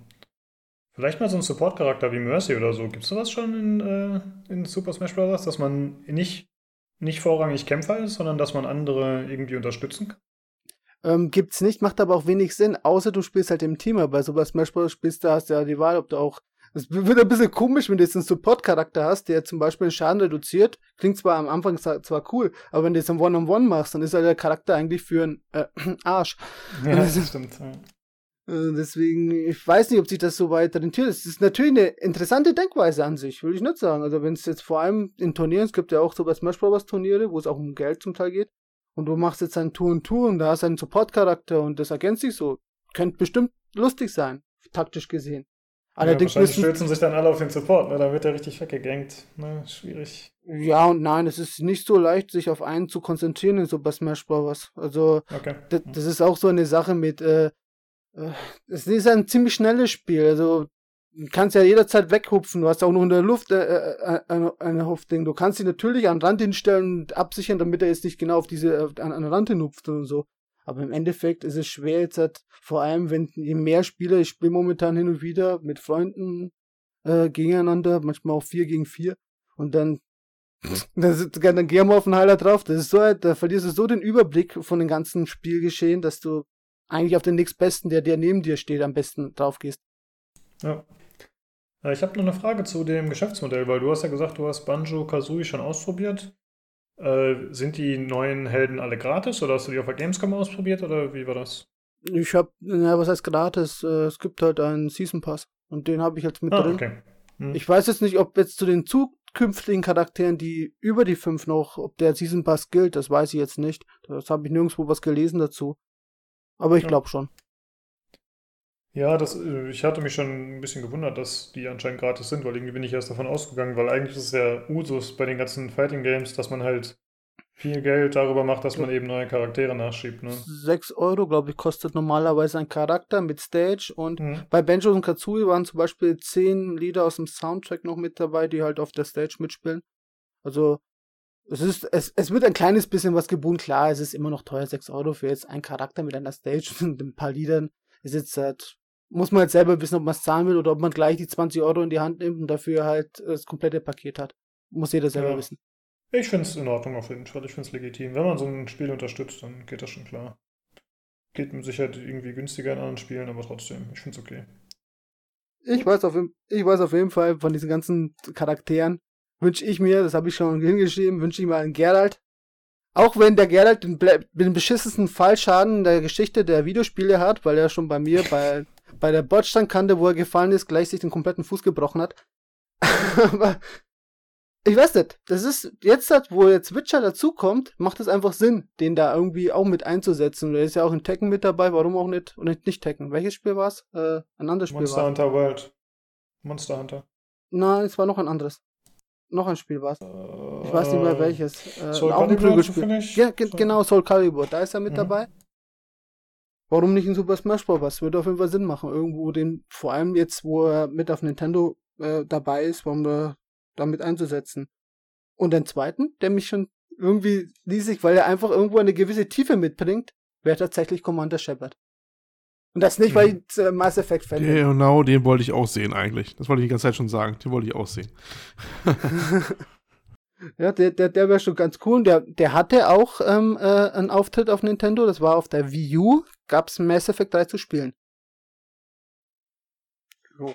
Okay. Ja, aber wenn du sagst, er würde eine gewisse Tiefe mitbringen, ich meine, was für eine Tiefe die Story, die er hat, weil die kann er in Smash Bros. gar nicht äh, nutzen. Na, vom Spieldesign her. Weil okay. es gibt, es gibt, als Shooter gibt es zwar einige, so ist es jetzt nicht, aber ich finde, äh, ein Snake ist ein Snake, aber ein Shepard ist wieder ein bisschen ein anderer Stil eigentlich, so wie, wie er präsentiert werden müsste. Und das wird sagen, vor allem auch so eine Stage, also jetzt nehmen wir mal, was würden Sie für eine Stage nehmen? Zum Beispiel eine Stage aus dem Dreierteil, wo du halt im Hintergrund vielleicht äh, äh, einen Reaper kämpfen siehst, du bist im Schlachtfeld, vielleicht irgendwo in London mit dieser Glockenuhr dort oder so. Das wären so einfach so Stages, die einfach irgendwie das Ganze ein bisschen wieder äh, in eine andere Richtung biegen würden. Ein bisschen weiter weg vom Knuffelding. Es gibt zwar nicht auch äh, nicht nur knuffelige Stage in, in, in Super Smash Bros., sondern auch ernste, aber das wäre halt wieder eine komplett andere Richtung. Deswegen meine ich eine gewisse Tiefe bezogen auf alle Charaktere, jetzt nicht nur auf Shepard an sich. Mhm. Jo. Oh. Äh, jo. Sonst hätte ich jetzt gerade zu Super Smash Bros. gar nichts. Also wenn ihr eine Frage habt, Habt ihr jetzt die Chance, sonst springe ich gleich weiter auf Legends of Zelda. Nee, mache ich weiter mit äh, Legends of Zelda. Oh. Habt ihr äh, äh, auf dem Gameboy damals Link's Awakening gespielt? Nein. Nein. Nein. Nein. Nein, haben sie nicht. Nein. Ich auch nicht. oh Gott. das heißt, wir haben jetzt eine überraschende Wendung, diese Unterhaltung, muss ich sagen. nee, aber ich habe mich gut über, informiert darüber und ähm, im Endeffekt spielt ja das Ganze äh, vom Dreier hinaus, weil im Dreier spielst du, was war der Dreier? Da bist du ja mit dem Link wieder irgendwie unterwegs äh, Link äh, to Past war es, glaube ich. Und dann bist du wieder auf der Rückreise von dieser ganzen Reise und irgendwie standest du dann halt auf dieser Insel und auf die, das ist eigentlich ganz knuffig gemacht, die ganze Insel, weil das jetzt nicht die typische Zelda-Welt ist, sondern das ist äh, eine Mischung aus Mario und, äh, Kirby habe ich auch gesehen und halt mehrere Figuren aus der Nintendo-Welt eigentlich mit drin sind, auch als Bosse und so weiter. Und es gibt im Spiel einen komplett anderen Charme als was Zelda. Und du hast halt, du spielst halt das Spiel halt von oben, von der Draufsicht spielst du Und ja, also, was ich jetzt so gesehen habe, das sieht sehr, sehr toll aus. Und was er auf der Ding, den, den, den Trailer, das, ähm, von vom, vom Nintendo Direct, da präsentieren sie in erster Linie ein bisschen den, diesen, diesen Creator, den du da noch hast, weil du kannst jetzt halt dort Das glaube ich, gab es damals nicht in Game Boy. Ich glaube, das war schon zu komplex. Aber jetzt kannst du auf jeden Fall so deine eigenen Dungeons erstellen, wo du halt da durchlaufen kannst und äh, eigene Rätseln äh, machen kannst. Ich weiß zwar nicht, was du aus dem Dungeon bekommst, weil alles, was ich jetzt überall geglotzt habe, ist, dass du Truhen mit Schlüsseln bekommst. Weil alle anderen Truhen lassen natürlich die ganzen äh, äh, Spieler liegen oder äh, Tester. Wahrscheinlich auf Anraten von Nintendo, damit man nicht weiß, was in den Truhen ist. aber, aber das halt, es wirkt ja auf jeden Fall sehr interessant. Ich bin schon gespannt, was, äh, äh, in welche Richtung das geht. Es ist natürlich jetzt kein Breath of the Wild, was ja auch jetzt halt angekündigt worden ist zur E3, der Zweierteil, was auch ganz interessant ist. Aber ich denke mal so für zwischendurch, wenn man, was weiß ich, gerade ein bisschen auf der Couch rumlümmeln will und ein bisschen belanglos ein kleines Abenteuer erleben will, wirkt das sehr interessant, das Spiel. Und die haben jetzt auch ähm, in, in, auf dem Direct nicht viel mehr gezeigt als so ein paar neue Gegner, also ähm, wie unter anderem den Kirby, der halt auch gerne mal jemand einsaugt. Was dann passiert, haben sie natürlich nicht gezeigt, wenn man eingesaugt ist. Und äh, ja, und halt wie gesagt, diesen, diese, diesen Creators-Mode haben sie noch ein bisschen äh, vorgestellt, der ein bisschen anders heißt, aber ich nicht ist das nicht Ist das nicht das ideale Spiel auch für die Switch Lite? So ein bisschen, dieses äh, Art von Zelda? Kann ja. Kann man vorstellen? Dass das so genau so ein richtiges Ding ist, was man so. Ich meine, gut, du kannst das an der Switch ja auch mitnehmen, aber irgendwie kann ich mir das vorstellen, dass so gerade das Ding so mit seiner Top-Down-Sicht und sowas so richtig schön ist, so unterwegs zu mitnehmen, in der besten Tradition der mobilen Konsolen sozusagen. Ja, ja kann man schon so sagen. Ja. Also ich finde, es sieht, äh, es hat eine, eine sehr spezielle Optik.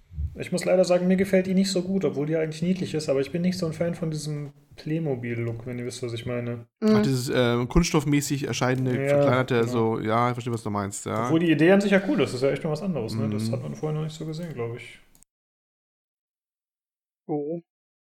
Ja, dann wir mal vorankommen. Ah ja, ich habe ja vorhin vergessen, zum Teil Sachen äh, äh, äh, äh, portable Spiele haben wir ja noch Definitive Origin Sin, das ich gar nicht erwähnt habe. Oder mhm. auch Witcher 3. Oder das geilste Spiel ever, Jedi Knight. das ist Überraschung gewesen, dass das rauskommt für die Switch, ne? Das war, ich hab's gefeiert, ich glaube, ich hab richtig geschrien. ich, hab so, ich, war so, ich war so glücklich damit, weil Jedi Knight 2, das haben wir gespielt, runter, rauf und runter, Multiplayer. Es gab ja auch ESL und alles damals, es war so ein geiles Spiel. Da muss ich jetzt mal einhaken übrigens, weil das, das äh, treibt mich jetzt gerade echt um. Ähm, ist das, könnte das ein Hinweis sein auf was Größeres, was noch kommt? Weil dass sie überhaupt das Jedi Knight nochmal anfassen, auch für eine Portierung und so. Es hat mich ja, also das fand ich ja schon überraschend, ne? Dass sie sich also der, der Marke nochmal gedenken und die nochmal wirklich nochmal äh, wenigstens mal nochmal als Remastern oder was man das nennen soll, das ja auch nochmal portieren auf die, auf die, auf die Switch. Äh, das fand ich ja schon bemerkenswert. Ob das vielleicht mal wieder auf was Größeres hindeutet, dass da noch was kommen mag mit dem Franchise? Hm. Weil es war schon bemerkenswert. Wer, wer, wer, wer publisht das momentan? Also es ist auf jeden Fall nicht EA, es muss ja jemand anders sein. Das ist eine gute Frage. Also hier steht, nee, Lukas-Film ist das ja nicht, oder? Die sind ja, ja die gibt es ja nicht mehr. Also dann, dann, fällt ja eigentlich nur Disney ein, also wenn es Lukas wäre. Ja, weil ich sehe halt gerade hier in dem, äh, in dem Trailer von der Nintendo Direct, steht da drunter Lucasfilm, Lucasfilm-Logo, blub, blub, blub. Ja gut, aber vielleicht ja. bezieht sich das nur auf die Oldschool-Sachen. Aber da steht keine andere Firma, sag ich mal. Dann wird es vermutlich Disney sein. Und wenn Disney hm. jetzt sagt, die wollen das aufgreifen und noch einen Viererteil machen, glaube ich, war der erste, der die Vorbestellung macht. Egal wie es wird, weil einfach die erste, die, ich habe jede Zeit geliebt. Auch den dritten Teil, der nicht mehr ganz so gut war wie der zweite, aber das war, das war irgendwie die perfekte Balance zwischen Gameplay, auch was den Schwertkampf angeht, was aber auch die Fähigkeiten, die du einsetzen konntest, die hatten alle irgendwo Sinn gemacht. Also, weiß nicht. Ich bin da, ich bin da schon happy allein, dass es schon für die Switch kommt. Aber nicht nur für die Switch, für, äh, es kommt auch für die Playstation raus, für die, die halt jetzt keine Switch haben. Stimmt. Auch für die PS4, ne? So steht es genau. ja, ja. Beide Spiele. Genau. Was meint ihr denn drüber? Hm, ich habe tatsächlich das Original nicht gespielt, muss ich zu meiner Schande gestehen. Ich, mein Bruder hat das damals gespielt, aber ich war da noch ein bisschen zu klein oder habe da nicht äh, die Connection gehabt. Deswegen kann ich nicht so, so viel dazu sagen. Ich finde ehrlich gesagt, dass es ein bisschen hölzern aussieht im Trailer teilweise, obwohl die natürlich der Jedi krasse Bewegung kann, Sprünge und so, aber die Animation an sich ist teilweise nicht so toll. Aber ich denke mal, das ist einfach dem Alter vielleicht geschuldet, dass die damals noch nicht so weit waren und die werden jetzt nicht alles komplett neu machen. Äh, ja, und da es für die Switch ist, hm, kann ich dem ganzen neuen Schulterzucken abbringen. Aber nett für die Fans natürlich. Ja. Ich finde auch nichts gerade was Konkreteres, wäre eigentlich der Publisher ist. Das ist ziemlich so ein bisschen im Dunkeln anscheinend. Hm, naja, mal gucken. Ähm, was mich so ein bisschen generell so ein bisschen hm, bedenklich stimmt, ist diese, diese Portierungswelle, die wir jetzt ja schon längere Zeit für die Switch haben, ne? Ob das in jedem Fall gut ausgeht, bleibt abzuwarten. Ne? Man bei, ich glaube, Witcher 3 soll so halbwegs gehen, natürlich mit deutlichen Downgrade. Einer meinte mal, ähm, ja, am besten vielleicht wirklich mobil spielen, weil dann fällt eigentlich so auf, wenn das dann hochgeblasen äh, wird, dass da doch schon ordentlich Fehler lassen musste in der Optik, damit es überhaupt halbwegs läuft. Ist trotzdem wohl technisch eine erstaunliche Errungenschaft, dass sie es überhaupt drauf gekriegt haben auf die Kiste. Ne? Das stimmt. Aber momentan ist echt so eine Welle, jeder versucht, was auf die äh, Switch zu bringen, um das Geld noch abzusahnen. Ne? Ob das so in jedem Fall immer sinnvoll ist, es auf diese Konsole zu bringen und immer gut läuft, sei mal ganz dahingestellt. Ich bin mal gespannt, gerade was die ja, Vampire zum Beispiel, ne? diese, diese mittleren Teams, die so Double A eher sind, ob mhm. da es alles so klappt mit diesen Konvertierungen auf die Switch oder ob das dann alles nur noch vor sich hin ruckelt und zuckelt, weil die nicht die Ressourcen haben, da sich mit mehreren Leuten monatelang zu überlegen, wie sie es optimal runterdampfen auf die Konsole. Wenn der Trau ist eher CD Projekt Red, egal ob sie es selber machen oder beauftragen, sie haben zumindest die Ressourcen oder das Geld dafür, ähm, wahrscheinlich ähm, das äh, lang genug anzupassen, selber oder anzupassen lassen für die Switch, dass es irgendwie noch halbwegs was Brauchbares wird. Aber so anderen bin ich mir nicht so ganz sicher, ehrlich gesagt, die jetzt alle immer so krampfhaft auf die Switch schmeißen. Also ich habe ja, wo sie es damals äh, äh angekündigt haben, Witcher 3, also eigentlich haben sie, aber hat man erst gehört, äh, dass sie ein neues Projekt machen. Da habe ich doch noch groß geschrien, hier bei uns äh, im äh, Discord, hier Witcher, Witcher für die Switch. Ich habe aber nie gedacht, dass der Dreier kommt. Das, ist, das war utopisch. Und wieder, das ist viel zu großes Ge äh, Spiel und viel zu grafiklastig und so weiter. Und dann haben sie es ja doch angekündigt. Und dann habe ich mir gedacht, hm, vielleicht machen sie ja sowas wie die Pro, eine Pro für die Switch. Weil dann könnten sie ja natürlich diese Grafik, die sie jetzt haben, äh, äh, äh, ansetzen für die, die halt nicht mehr Geld investieren wollen. Und für die, die ja vielleicht ein bisschen äh, mehr zahlen wollen, dafür bessere Hardware bekommen, halt noch ein eine schöne, eine schöne Version vom Witcher halt bekommen. So habe ich es mir zuerst gedacht, aber jetzt nach den Releases, dann äh, der einmal der Light und danach soll noch eine leicht überarbeitete Form kommen, bin ich ein bisschen enttäuscht von der Politik von Nintendo. Die hätten jetzt doch ohne Probleme jetzt, ich bin mir sicher, jemand wie ich, also wenn der mir jetzt ein 400 Euro Switch hingeklatscht hätte, die dreimal oder viermal mehr Leistung hat, ich hätte sie gezahlt. Dafür kann ich halt aufwendigere Spiele spielen. Das hätte sie jetzt angeboten mit den ganzen äh, Gerade mit diesen Spielen wie Witcher oder wie Vampire und so weiter. Ja, ich glaube ehrlich gesagt nicht, dass die, da, die ihre User-Basis schon so zerteilen wollten damit. Sie haben es einmal gemacht beim 3DS, wo da diese eine leistungsfähige Variante rauskam. Ne? Das gibt's ja. Und es gibt, glaube ich, ein bis zwei Spiele überhaupt, die das ansatzweise nutzen. Ich glaube, das gibt das, nur eins sogar, das war Xenoblade. Kann sein, dass es nur eins ist. Ja, genau. Xenoblade ist das, also mindestens das eine, von dem ich weiß, dass es das macht. Ich, ich bin der Meinung, es gab noch ein zweites, das aber kaum noch wesentlich unbekannter ist sei hingestellt, macht den Kohl auch nicht fett, egal ob ein oder zwei. Und ich glaube, genau sowas wollen sie bei der bei Switch auch nochmal äh, momentan noch vermeiden, dass sie das irgendwie jetzt großartig in, in, ihr Lager quasi aufteilen, weißt du? Mhm. Die wollen alle schön, schön eng zusammenhalten und das äh, Nintendo ist da recht stur. Die, die sind sagen, ähm, dann ist halt den Preis bereit zu zahlen, dass sie sagen, ja gut, dann musst du halt mit der Hardware auskommen, die da erstmal ist, ne? Mhm. Wir lassen es bei der Leistungsklasse, wir machen nochmal diese mobile Geräte, die etwas günstiger wird noch, wie jetzt die Lite oder so. Aber wir werden uns nicht den Markt jetzt segmentieren, indem wir jetzt ein Gerät mit mehr Leistung rausbringen. Ne? Dann lieber halt reinstecken in, äh, das Geld, dass es halt dann sparsamer vom Stromverbrauch wird. Und äh, was man ja gerade sieht, auch bei der normalen Switch, die ja offensichtlich die Basis dahinter wurde ein bisschen umgestellt, weil die von Nvidia am Integra jetzt eine modifizierte Variante bekommen und so. Aber sie werden jetzt noch nicht wahrscheinlich noch keine Pro rausbringen. Also ich glaube, das da werden sie sich Zeit lassen. Wenn die es überhaupt so machen, vielleicht ist es sogar eher so, dass sie dann sagen, okay, da ist schon die Switch 2 und die andere wird komplett eingestellt oder sowas dann auch oder so. Mhm. Aber mal gucken, dass ich äh, lass mich da überraschen. Ich, ich glaube, ich glaube da nicht so wirklich an eine, eine, eine Switch Pro. Äh, Pros machen die anderen alle, ne? PlayStation macht das, also Sony, äh, Microsoft macht das mit dieser, dieser Geschichte. Aber eigentlich ist Nintendo ja berühmt-berüchtigt dafür, es immer anders zu tun als alle anderen. Und ja, schon. Das spricht hab, eigentlich schon dafür, dass sie eher, eher bei einer Variante eher bleiben, glaube ich. Ich habe ich es halt nur so äh, formuliert in der Hinsicht, gerade wegen den Spielen, die sie jetzt alle rausbringen, weil die sind ja, es stimmt schon, also gewisse Spiele, die kannst du nur auf den, auf den, auf den Handheld-Modus spielen. Ich, ich spiele zum Beispiel nur auf Handheld, weil einfach die Schärfe komplett andere ist am kleinen Monitor als wir auf dem Fernseher. Vor allem, ich habe jetzt hier einen 75 Zoll Fernseher. Also wenn du dann so ein Spiel, gerade Witcher spielst und dann siehst du die ganzen pixeligen Dinge, also darauf habe ich auch keinen Bock, dann gehe ich gleich auf meinen PC und zock lieber auf meinen PC. Das ist die Wahrheit dran. Aber auf dem Ding so vor der Nase zu halten, da merkst halt viele Sachen nicht und dann kannst du dich leichter in die Welt einfü ein einfügen und äh, sie erleben. Ja. Nein, aber jetzt sind wir bis abgekommen, wir waren ja bei Jedinet. ja, genau. Äh, ja, ähm, ich glaube, wir haben unsere Meinung dazu gesagt. Ich weiß nicht, hast du noch was hinzuzufügen, ja. Robert? Ja, genau. Ja, Jedinet, gerade für dich, der es nicht gespielt hat, Lukas. Ähm, es ist ein bisschen mehr, weil Jedinet zum Beispiel im Gameplay kurz äh, anzudeuten ist, dass du zum Beispiel drei Kampfstile hast, die unterschiedlich sich spielen lassen. Einer ist eher leicht, äh, das heißt, du greifst schneller an, der andere ist eher ein schwererer Kampfstil, wo du langsamer angreifst, dafür einen sehr, sehr äh, starken äh Angriff machst. Und der dritte ist so ein Zwischending, wo du aber zum Beispiel auch Angriffe, äh, besser, stärkere Angriffe aus der Luft machen kannst. Und du kannst halt immer im Kampf ein bisschen zwischen diesen ganzen Kampfstilen wechseln, was, denn, was da schon mal eine Würze gibt. Das zweite, was dem Gameplay eine Würze gibt, ist die Macht.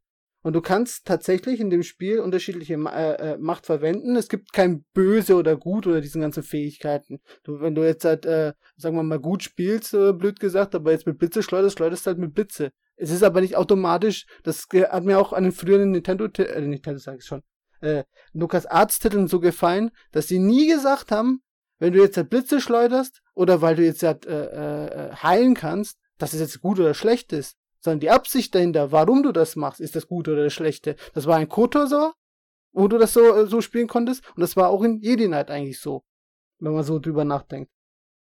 Ja, nur und, weil ich ein rotes Lichtschwert habe und ein paar von den Jünglingen abschlachte, heißt das ja nicht, dass ich böse bin. Nein.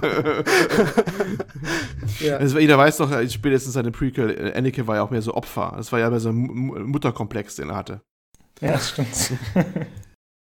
ja, und, ähm, und dann hat es halt eben, wie gesagt, die Macht und das war immer früher, vor allem auf Multiplayer. Es ist schade, dass schon angekündigt worden ist, dass es scheinbar kein Multiplayer geben wird. Vielleicht aber patchen sie es nach, meine Hoffnung bleibt noch. Und im Multiplayer haben dann immer natürlich alle, oh, dunkle Seite gespielt, wir sind so geil, nehmen wir uns die Blitze und schießen alle ab, nach dem Motto. Und dann haben mein Kumpel und ich haben ein bisschen schlauer gespielt und haben auf helle Seite mit Absorption gespielt. Heißt, wenn sie auf uns Blitze geschleudert haben, haben wir das direkt ab absorbiert und die konnten dann nichts so machen. Und, äh, und dann haben, dann haben sich die Trottel, in Anführungszeichen, immer an den Rand hingestellt. Und was machst du? Sto stößen halt runter. Und es ist immer so reihenweise hintereinander den, den Abgrund runtergefallen, weil sie einfach äh, sich blöd positioniert haben. Oder der eine hat die halt gegriffen mit der, mit der, mit, mit, mit, mit diesem Griff, der der Darth Vader macht, und hat der äh, durch die Gegend gegurkelt und was machst du dann? Stößt ihn weg oder ziehst ihn an als äh, äh, Ding. Und diese taktischen Optionen, die bietet das ganze Gameplay, weil das einfach, es ist zwar simpel gehalten, aber trotzdem irgendwo komplex. Damit du mal ein bisschen dich einfühlen kannst, dass das Spiel vielleicht klubig aussieht, aber gameplaymäßig echt was drauf hat. Nee, ich weiß schon, dass das ein Meilenstein ist auf jeden Fall und dass die Leute dem heute immer noch nachtrauen. Von daher werden sich schon viele Leute darüber freuen, dass es wieder kommt. Oh. Und sonst will ich jetzt, habe ich jetzt auch nicht mehr so viel zu erzählen. Natürlich könnte ich noch was über die Story oder so erzählen, aber ich finde, da haben sie ich mit den aktuellen Filmen ein bisschen die Story vom alten Jedi ein bisschen zerstört. eigentlich ist es, äh, hatten sie damals eine andere Story erzählt mit Kalkatan, das alles eigentlich nach äh, der Trilogie gespielt hat. Und jetzt ist es wieder komplett anders, weil jetzt gibt's das Ganze nicht, es gibt's halt die Kinder vom, vom Solo und was weiß ich alles und äh, es ist einfach ein bisschen äh, strange. Also das, deswegen, ja. also, das ist so ein Paralleluniversum, würde ich mal sagen. Ja, lass uns nicht das Fass auch noch aufmachen mit der Star Wars Story. Ja, ja ich würde sagen, wir kommen mal zum nächsten Titel. Ja, Was hast, du noch auf der Liste?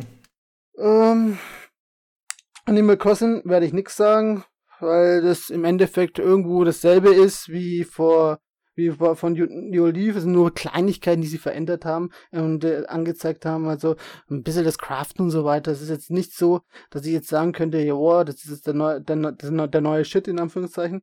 Deswegen lasse ich das mal so stehen. Was aber, äh, äh, wo sie ein bisschen mehr angekündigt haben, ist bei Pokémon. Ja, Pokémon stehe ich auf Kriegsfuß. Spätestens nach diesen gigantischen po Pokémon, die man äh, beschwören kann oder die aus äh, deinen eigenen Pokémon stehen. Ich glaube, Dynamax, wie, wie sie nennen, die von einigen sehr ge gelobt werden, aber ich finde es schrecklich, weil es einfach einen gewissen ähm, Chaos mit sich bringt und irgendwie, ich, ich hab's lieber strukturiert und wenn ihr ein Pokémon habt, der große ist halt groß, ein Pokémon, der kleine ist halt klein. Ich möchte nicht, dass irgendwie sich meiner so in einem Kampf für fünf Minuten weiterentwickelt, nur damit er gegen einen anderen kämpft, der schon weiterentwickelt ist. Und das irgendwie, das hat's mir irgendwie komplett verdorben in dem Spiel. Aber egal. Sie haben jetzt halt in, in, in, in dem, äh, in dem Direct haben sie jetzt vorgestellt, dass man jetzt zum Beispiel campen kann, wenn man die Gala-Region, so heißt diese Welt, äh, bereist. Und in dem Campen kann man sich ein bisschen mit dem Pokémon anfreunden oder man kann, äh, ähm, man kann kochen und alles, was aus Chill, äh, Curry ist, äh, lieben scheinbar die aus Gala-Region, die essen nur Curry mit Reis und äh, irgendwelche Beilagen dazu. Was für einen Effekt es aber hat, weiß ich nicht. Das hat steht nirgendwo geschrieben, es steht nur, dass es halt äh, schon mal ein Effekt hat, dass jeder es möchte, dass Essen besser schmeckt. Ja, super. Aber ob jetzt mein Pokémon dadurch stärker wird oder ob ich vielleicht Freundschaft dazu schließe oder keine Ahnung, steht nirgendwo geschrieben. Und dann haben sie natürlich zwei neue Pokémon vorgestellt. Ja, der, der eine hieß, äh, müsste ich jetzt mal kurz nachgucken. Irgendwas mit T. Äh, äh, ja, das war diese T-Taste, glaube ich, ne? Ja, genau. War das nicht so? Ich, bin gerade am Nachgucken. Jetzt hier, hier habe ich eine Polter, Pol, Poltergeist. Ja, kann ich jetzt nicht viel so sagen. Sieht ein bisschen lustig aus, aber der andere hat mir ein bisschen besser gefallen, der, der äh, Kramurant, weil der den lustigen Angriff, der, wenn du, wenn er, wenn er jetzt gegen einen anderen Pokémon kämpft, oh, kannst du ihm, was weiß ich, was zum Futtern geben, keine Ahnung. Und dann frisst er, haut er sich einen Fisch rein und versucht ihn gerade zu schlingen. Und in dem Moment, wo der andere Pokémon ihn dann angreift, wenn er dran ist, dann spotzt er ihn den ganzen Fisch zurück ins Gesicht. Und das sieht so lustig aus. Also der Pokémon ist tatsächlich der einzige Pokémon aus der aktuellen Serie, der mir gefallen hat. Alle anderen finde ich grauenhaft. Auch diesen neuen Poltigeist. ja. Und dann, was hatten sie noch? Äh, Out, genau, und dann haben sie noch das Outfit anpassen, großartig äh, angepriesen, aber ja, toll. Ob ich jetzt ein Sim spiele oder ein Pokémon, also ehrlich gesagt will ich eher ein Sim spielen, wenn ich meinen Charakter anpassen will. Ich brauche da jetzt nicht unbedingt ein Pokémon, dass ich jetzt halt mir die Schuhe wechseln kann. Aber scheinbar legen einige Leute drauf Wert. Also wie ihr es hört, ich bin nicht sehr begeistert vom neuen Pokémon und kann jetzt auch nicht so viel Tolles drüber reden. Ja, okay. Ja. Ich habe in Pokémon nie Anschluss gefunden. Also ich habe eigentlich nie wirklich verfolgt, auch die Serie nicht geschaut und damit war ich schon immer raus. Und ja, mittlerweile ist man natürlich ein bisschen alter für gefühlt. Wenn man so damit aufgewachsen ist, ist es was anderes, aber bei mir hat es nie so gezündet. Ja, das war immer so, was man so zwischenzeitlich gespielt hat. Also mhm. hin und wieder ging das schon, also hauptsächlich habe ich sowas auch nicht gespielt. Ich denke, wenn ich jetzt vor allem äh, in meiner Kindheit, ich hatte ja auch schon ganz früh mit sieben hatte ich schon meinen ersten Rechner und da hat erst natürlich andere Dinge auch noch auf dem Rechner gespielt, als wir jetzt halt am Nintendo nur rumzuhocken. Aber hin und wieder ging schon, oder? das ein oder andere Pokémon so zwischendurch, aber was machen wir? Du zockst halt eine Runde Pokémon. Weil es war ja nicht komplex, es war, also war vom Kampf her war es ein bisschen komplexer, aber jetzt nicht schwer. Also es war leicht zu begreifen. Und es ging so für zwischendurch ganz gut. Ja, klar. Ja. Ach, es gibt ja auch super viele Leute von unserer Generation, die mit Pokémon aufgewachsen sind und das abfeiern auf jeden Fall. Okay, was hast du noch auf der Liste?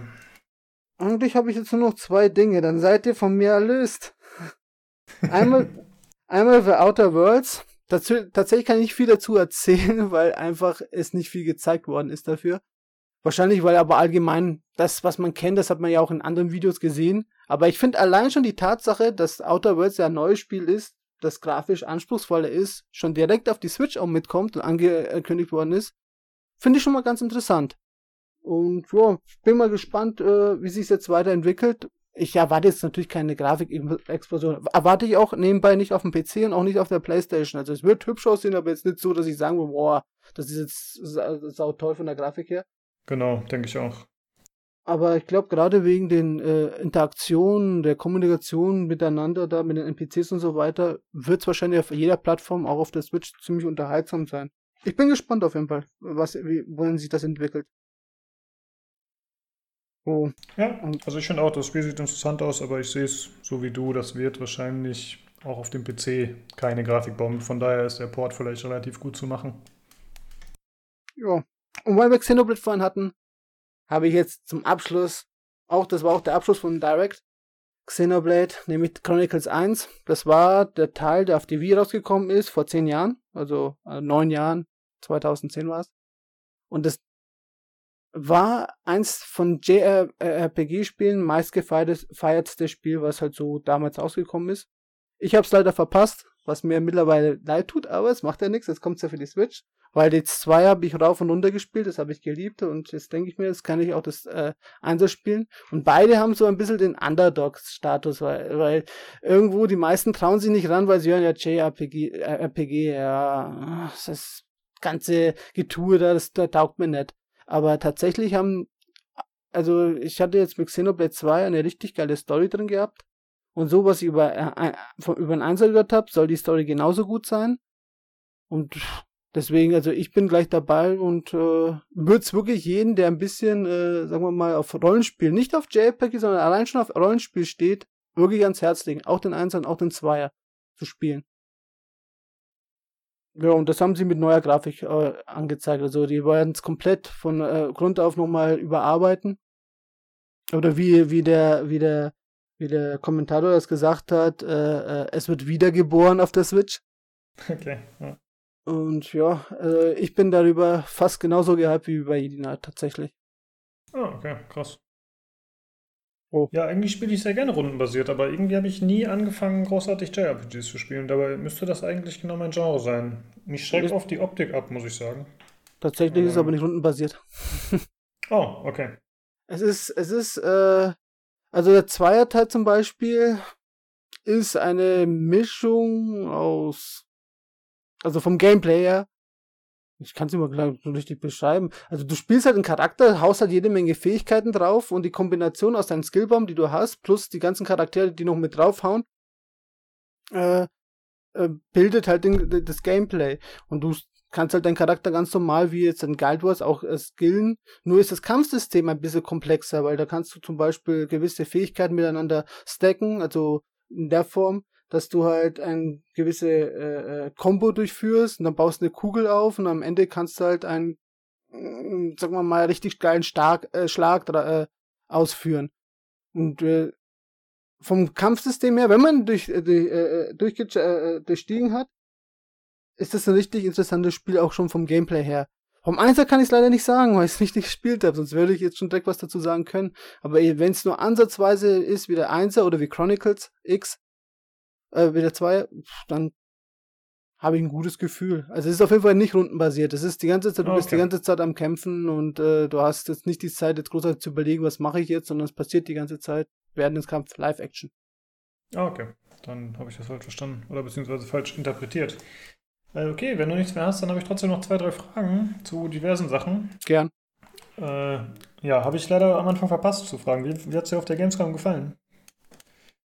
Wie war dein Eindruck dieses Jahr? Mm, also ich würde jeden, der auf die Gamescom geht, die Early Bird Tickets schon mal empfehlen. Das sind Tickets, dass du äh, eine Stunde früher reinkommst, als wie jetzt halt, äh, der gesamte Pöbel, blöd gesagt.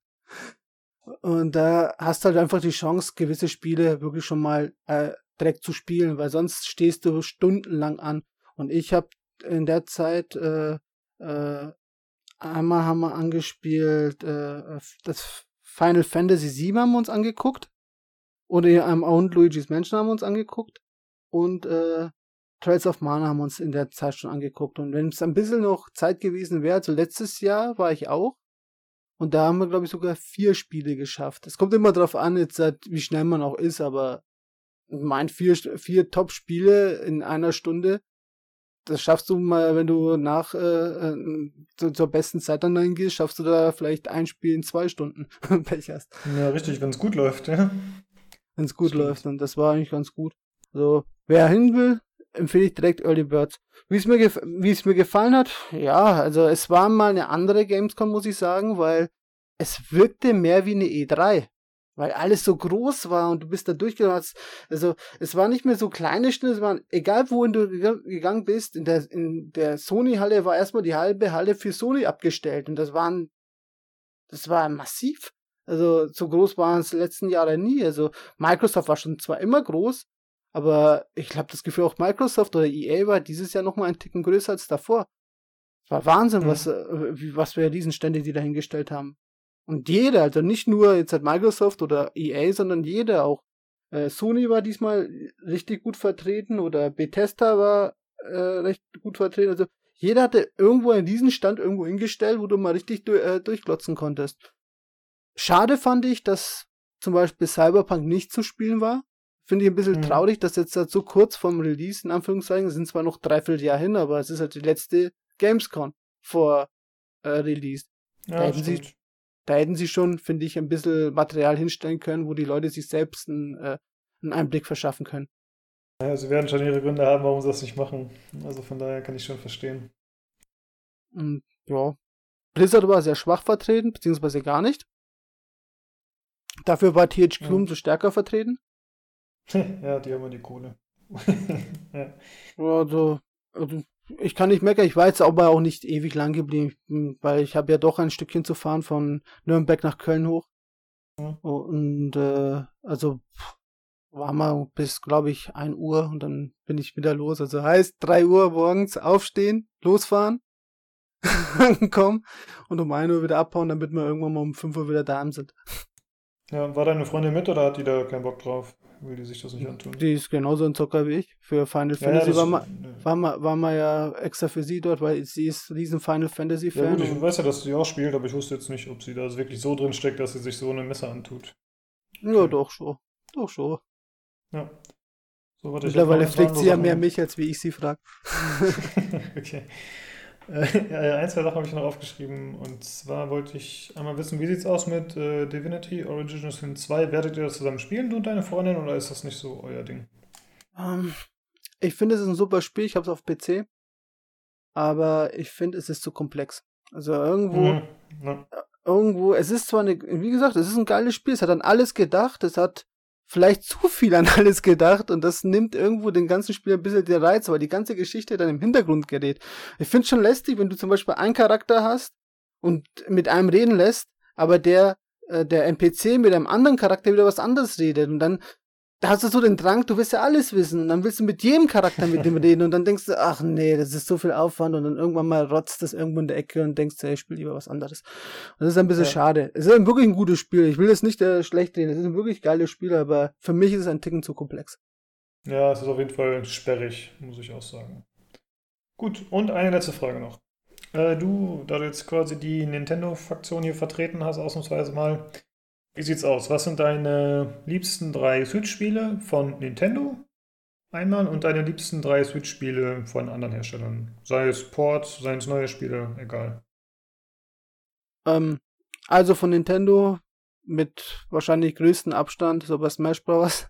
Das liegt aber daran, weil wir in der Kindheit äh, vor allem äh, mit der Schule und so, sind haben uns bei uns manchmal zu 30 getroffen und haben dann richtige Turniere gehalten und seitdem hält man sich das immer warm, auch wenn jemand zu mir zu Besuch kommt.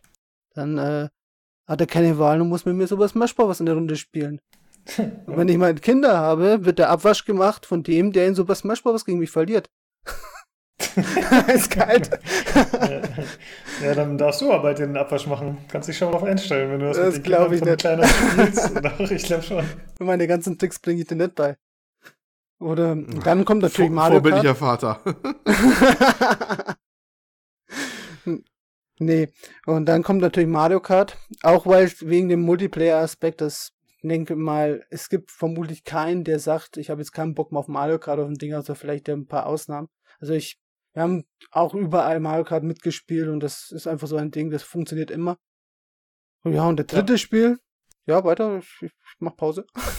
Nee, nee, ich wollte dir nur zustimmen, sehe ich auch so. Also ich bin ja, habe nie eine Konsole besessen, kein Nintendo-Gerät und äh, Mario Kart ging immer. Mario Kart 8 meinst du natürlich, ne? Ist ja das einzige ja. für die Switch, glaube ich, ne? Ja. Okay. Hm? Und ja, das dritte, ja, da bin ich mir uneins. Also jetzt, wenn es auf die Switch geht, würde ich sagen Xenoblade. Aber irgendwo, irgendwo teilt sich ein bisschen mit äh, natürlich Zelda Breath of the Wild. Das sind zwei Spiele, jeder auf seine Art, die halt, äh, sagen wir mal, äh, stark herausstechen für mich. Zelda, weil es einfach das erste äh, richtige offen, offene die Open World war, in der, in der, in der, in der Größe her, und auch wenn viele sagen, ja, warum hat es 93% oder 94% von den ein oder anderen äh, äh, Spieltester bekommen und wer gleich auf halt mit, mit Witcher, da muss ich sagen, für die Verhältnisse, was das Spiel hatte, also auch für die Ressourcen und so weiter, das hat es einfach verdient. Das war einfach ein massives Spiel, wo du so viel machen konntest, was die, wo die Engine auch so viel hergibt. Äh, ich muss immer wieder sagen, die Nintendo Engine ist so vielfältig gegenüber vielen anderen Engines und arbeitet auch richtig sauber, dass das schon allein deswegen schon eine hohe Wertung einfach verdient hatte. Auch wenn es grafisch natürlich jetzt nie im Vergleich werde mit einem Witcher oder jetzt einem kommenden Cyberpunk oder sonst was. Aber für die Verhältnisse passt das halt einfach. Und deswegen, also Zelda war richtig geil, aber irgendwo ist mein Herz auch bei Xenoblade, also teilen sie sich beide den Platz 3. Okay, ja. Also ich muss sagen, ich finde den, äh, das ist ein bisschen unfair fast schon, dass du sagst, dass die Engine so cool ist von denen, weil wenn du das vergleichst mit Xbox-Exklusivspielen oder Sony-Exklusivspielen, die von deren Studios entwickelt wurden, die sind technisch in der Regel auch einwandfrei. Ja, ich, ich sehe es halt immer wieder, was alles möglich ist. Jetzt zum Beispiel im, im Mario Maker. Was einfach, äh, wobei, ma, apropos Mario Maker fällt mir gerade ein, es gibt ja ein neues Spiel, das haben sie auf der e Gamescom großartig gelobt. Na, wie heißt es? Da kannst du auch alle Sachen erstellen. Und das wird wahrscheinlich nur noch einen Tick weit, äh, weitergehen als Mario Maker. Ist wurscht, fällt mir jetzt gerade nicht ein. Dreams. So, so hieß das Spiel. Okay. Schon, schon davon gehört? Ja. Nee, ich nicht. Ja, doch. Also Dreams ist eigentlich schon, ist ein bisschen mehr. Ne? Damit, da haben Leute ja erstaunliche Sachen gemacht. Äh, eigentlich ganze Spiele kannst du damit bauen. Das ist ja wie ein, ein, ein äh, sehr kreativer Ansatz, um, um selber ähm, ja, richtig ja, kleine Spiele zusammenzubauen eigentlich. Ne? Das ist, ist, ist ja so ein ja, Ding. Ja. Und haben erstaunliche Sachen gemacht. Einer hat so eine Art Rebel Galaxy, äh, nee, Rebel Galaxy nicht, ähm, na, wie heißt es? Ah, Star Wars Rebel Assault nicht, das andere, was auf dem Gamecube war. Rogue Squadron so quasi nachgebaut gehabt, so ein bisschen. Einer hat, ein, äh, hat so eine Cyberpunk äh, 2077 als, als PlayStation 1 Spiel so ein bisschen nachgebaut und hat den Prozess gezeigt, wie er es gemacht hat, so. Mit so ein bisschen Retro-Grafik und, und so. Da gibt es ganz tolle Dinge. Das ist immer noch, glaube ich, eine offene Beta immer noch, oder Beta ist es im Zeit immer noch. Ja. Und das könnte echt ganz interessant werden. Ich, ich frage mich immer nur, wie das dann später weiterlaufen soll, ob es dann auf der PS5 dann einfach weiterläuft oder so, weil das sieht ja schon so aus, als wollen sie ein bisschen was Größeres mitmachen und so eine, so eine Community ranzüchten, die halt den neuen Content immer liefert und sowas, ne? Aber es war schon ein ganz interessantes Ding. Ich sehe schon jetzt die Nachrichten, Tod der Publisher, Dreams äh, erobert die kompletten Charts mit ja, eigenen Spielen und was weiß ich. Äh, ja, ich glaube, ich glaube, das ist immer so, das ist immer so äh, schon ein bisschen in der Nische, weil du brauchst immer, immer trotzdem immer noch Fleiß und, und, und Ausdauer. Es gab, gab seit jeher gab es irgendwelche Tools, mit denen man kreativ werden konnte oder, oder Spiele machen konnte. Ich, ich sage nur, ähm, dieses Shoot im Up Construction Kit auf dem C64 weiß ich zum Beispiel noch. Das war auch, auch so ein Ding, da musste man nicht selber mhm. programmieren. Also es gab dann so ein so eine Framework, wo man so Sachen machen konnte. War ganz toll für die damalige Zeit, aber letztendlich brauchst du für jedes Ding irgendwie Fleiß und Ausdauer, weil die, spätestens die Contents, auch wenn du remixst und woanders herbekommst, du musst ganz schön Arbeit reinstecken. Aber ja. es ist ein neuer, frischer Ansatz, der sehr interessant aussah, muss man schon sagen. Naja, gut, ich würde es mal so sehen. Ähm, nur weil jetzt äh, man Fleiß reinstecken muss, bedeutet es ja nicht, dass du den Fleiß reinstecken musst, weil du kannst es ja auch einfach nur spielen, während andere es für dich tun. Ja, das ist richtig, das ist richtig, ja. ja. also von daher, also ist auf jeden Fall ein interessanter Einsatz. Und ich finde, genau da ist halt auch der Mario Maker, hat ja auch so viel, nicht viel so viel wie Dreams. Dreams ist ja weit weg von Mario Maker mit den ganzen Möglichkeiten, die du dort hast. Aber Mario Maker hat halt äh, mit der kleinen Engine, die halt Nintendo nun mal hat, halt auch recht viele Möglichkeiten, die jetzt zwar simpel sind, aber die halt eben äh, liefern. Naja, deswegen, ich, natürlich könnte man sagen, es ist unfair, aber ich sehe den Aspekt halt einfach in Dance, vielleicht auch ein bisschen mit dem Nintendo-Auge, dass das äh, dadurch für mich halt eine gute Engine ist. Ja, wie alle Nintendo-Fans. Okay, dann kommen wir jetzt, würde ich sagen, zu deinen anderen Top 3 von externen Entwicklern. Kurz und knapp vielleicht. Wird schwer, weil die meisten Spiele äh, ich eigentlich eher auf PC spiele, die extern sind. Aber gut, fangen wir an mit Diablo. Diablo zocke ich momentan äh, tatsächlich lieber auf der auf der Switch als wie auf dem PC, weil es einfacher ist auf dem Handheld. Und oh Gott, jetzt muss ich nachdenken. Ja, es gibt ja ziemlich viele coole Ports, äh, aber ja, das ist auch so ein bisschen mein Problem, was ich habe damit, weil ich habe öfter schon überlegt, ob ich mir eine Switch holen soll, aber die Spiele, die da erscheinen, sind in der Regel schon für den PC rausgekommen, die mich interessieren. Ja, es wird sich halt in Zukunft vielleicht ein bisschen ändern, wenn halt die, wenn, wenn einfach die Spiele langsam alle abgearbeitet sind, die es schon gab auf dem PC vorher oder auf anderen Systemen und wenn dann quasi die aktuellen Titel auch für die Switch kommen, ja. dann könnte es nochmal interessant werden für mich. Also Ich würde mal sagen, dass Overcooked auf der Switch ziemlich noch cool ist. Auf Platz 2 und auf Platz 3, auch wenn es noch nicht draußen ist, haue ich einfach Ideen halt rein. Egal wie es Ja, wird. passt doch. Alles klar. Gut. Okay, äh, Robert, vielen Dank dafür, dass du dir die Zeit genommen hast und das hier alles äh, runtergebetet hast. Ich habe zu, ich hab zu danken, dass ihr nicht eingeschlafen seid. nee, alles cool. Ja, ich, ich war mal gespannt, ob es da Feedback zu gibt, weil, äh, ja, ich habe ja schon gesagt, ich glaube, unser, zumindest bei uns auf dem Discord haben wir, glaube ich, nur dich und Daniel als Nintendo-Fans. Ähm, und ansonsten, ja, bei den Zuhörern weiß man es sehr schlecht. Keine Ahnung, wie, wie das aufgenommen wird. Aber ich finde es immer ganz interessant, auch mal über den Tellerrand zu schauen, auch wenn ich gerne auf Nintendo rumhacke. Gut, das waren die News bzw. Roberts Eindrücke von der Nintendo Direct. Und dann kommen wir jetzt noch zu dem Spiel, das ich gespielt habe. Children of Mortar. when the corruption strikes.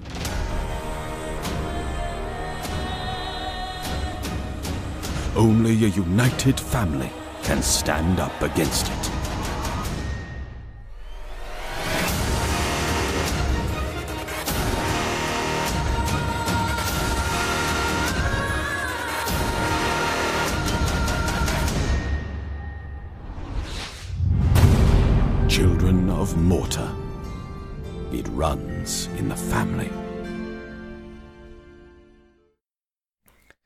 Das ist äh, von Entwickler Deadmage, wurde published über 11-Bit Studios, ist verfügbar für PlayStation 4, Xbox One, Microsoft, äh, Linux, blablabla und Nintendo Switch. Da ist sie wieder. Ja, genau. Äh, fand ich überraschend, dass tatsächlich für im Prinzip jedes System, jedes aktuelle System erscheint. Hat mich wirklich überrascht. Äh, kostet 22 Euro und ich habe etwa 17 Stunden gebraucht, um es durchzuspielen. Schon mal vorab. Äh, 22 Euro am PC wohlgemerkt. Ich habe es gekauft über Good Old Games. Also, das ist ein Roguelike Action RPG in Pixeloptik. Äh, und es hat auch eine ganz gute Story, was ja doch für Roguelike-Spiele eher ein bisschen ungewöhnlich ist. Im Prinzip spielt sich äh, so ein bisschen wie Diablo, würde ich sagen, also aus der ISO-Perspektive und man kämpft sich durch Dungeons. Äh, und äh, das Ganze, wie gesagt, in Pixeloptik und die Dungeons sind instanziert, das heißt, zwischen den Dungeons kehrt man immer wieder zurück nach Hause und äh, dann kann man eben die entsprechenden Währungen, die man gewonnen hat, kann man einsetzen, um die Charaktere, die man spielt, zu leveln um Upgrades freizuschalten, solche Sachen. Äh, das Spiel hat einen lokalen Koop, am PC zumindest. Äh, man kann mit bis zu zwei Leuten spielen. bis zu zwei Leuten, ja, mit zwei Leuten spielen. Und äh, es soll auch online verfügbar sein in Zukunft, aber sie halten es genau wie CD Projekt Red. Es ist noch nicht fertig und später wird dann der Online-Modus mit Online-Koop nachgeliefert. Äh, in dem Spiel spielt man Familie Bergson. Das ist eine, ja, die haben recht viele Kinder und äh, die sind damit betraut, äh, Mount Mortar zu bewachen. Und äh, es breitet sich so eine Korrumpierung aus, also irgend so ich sag mal, Chaosmacht, die zum Beispiel äh, Tiere befällt und die Leichen befällt und so sind immer mehr Monster unterwegs in der Welt, die man eben besiegen muss. Und das Ganze wird in einer ziemlich coolen Optik präsentiert, muss ich sagen. Das ist zwar dieser Pixel-Stil, aber der ist teilweise extrem detailverliebt. Also es gibt, äh, die normalen Dungeons sind jetzt nicht so spektakulär, aber es gibt immer so Points of Interest. Also zum Beispiel, dass man an so eine Klippe geht und dann schaut man da runter und dann sieht man halt im Hintergrund so ein Tal mit irgendwelchen coolen Gebilden oder man findet so ein riesiges Skelett auf so einem Thron, dass da gestorben ist oder halt öfter gibt es irgendwelche Tore, die man betreten kann oder muss. Und da muss man sagen, also das echt gefällt mir sehr, sehr gut. Da habe ich viele Screenshots gemacht. Ich denke, ich werde nochmal äh, bei Imgur irgendwie eine Galerie hochladen, die ich dann verlinke noch weil da gab es echt viele coole Bilder. Die wird natürlich nicht 100% spoilerfrei sein. Also wenn man Angst davor hat, dass man irgendwas sieht, was man auch selbst erleben möchte, dann sollte man vielleicht nicht in die Galerie reinschauen. Aber genauso hat der Steam auch Vorschaubilder, also so schlimm ist es wahrscheinlich auch nicht. Ähm, äh, da entsteht, muss man echt sagen, ein tolles Gefühl von Weite teilweise in den Levels, auch wieder nur punktuell, also es ist nicht permanent, aber es gibt immer wieder so Stellen, wo die Kamera zum Beispiel rauszoomt und man sieht eben mehr vom Gesamtbild und das ist echt äh, gut gelungen, muss man sagen. Also wenn man dann diesen witzigen Charakter sieht, äh, der sich da äh, so ein bisschen verloren in der Welt bewegt, das ist äh, ziemlich cool. Das Ganze wird auch untermalt mit passender Musik, die ganz schön ist. Manchmal eher so ein bisschen äh, ja, entspannt, so ein bisschen seichter, aber teilweise geht es auch relativ schnell zu. Und ist auch äh, der Thematik angemessen, sag ich mal. Also klingt oft recht epochal, gefällt mir echt gut.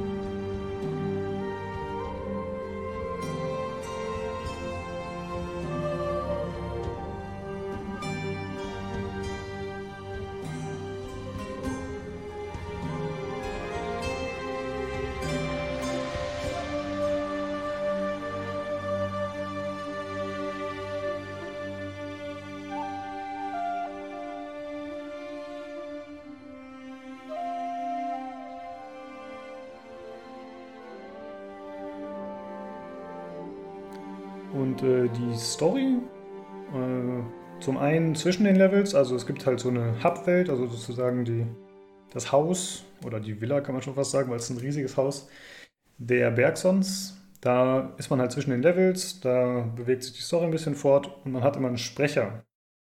Das heißt, die Charaktere sind nicht selbst vertont, die Familienmitglieder, sondern der Sprecher erzählt das alles aus dem Off. Und das gibt dem Ganzen so ein Märchen-Onkel-Vibe. Und das ist ziemlich cool, finde ich. Also das hat, der hat halt natürlich, ist ein guter Sprecher natürlich und es ist auch alles, was er kommentiert, ist auch voll vertont. Und das bringt einfach ein gutes Gefühl rüber und das hat so ein, weiß ich nicht, das zieht einen mit. Das ist halt so wie früher ein Märchen, ja, wenn man äh, von den Eltern was vorgelesen bekommen hat oder so. Das ist echt cool, gefällt mir gut. Kevin returned from his saga with barely a scratch. Yet he found no appreciation from his family, especially his father. Despite having Linda on his side, his father was still mad at him for endangering himself and worrying them all, including his pregnant mother. His favorite line asking how he could be so inconsiderate. He wondered whether Uncle Ben would understand his bravery and initiative better. With his heroic act unrecognized, the young boy waited, frustrated, expecting more punishment. What Kevin had not expected was his parents' reaction. Heartened by his courage, his father was going to teach him the ways of battle, and his mother was far from the frail and always worried housewife she had seemed. A Bergson through and through, she gave him her blessing and asked only that he temper his courage with caution.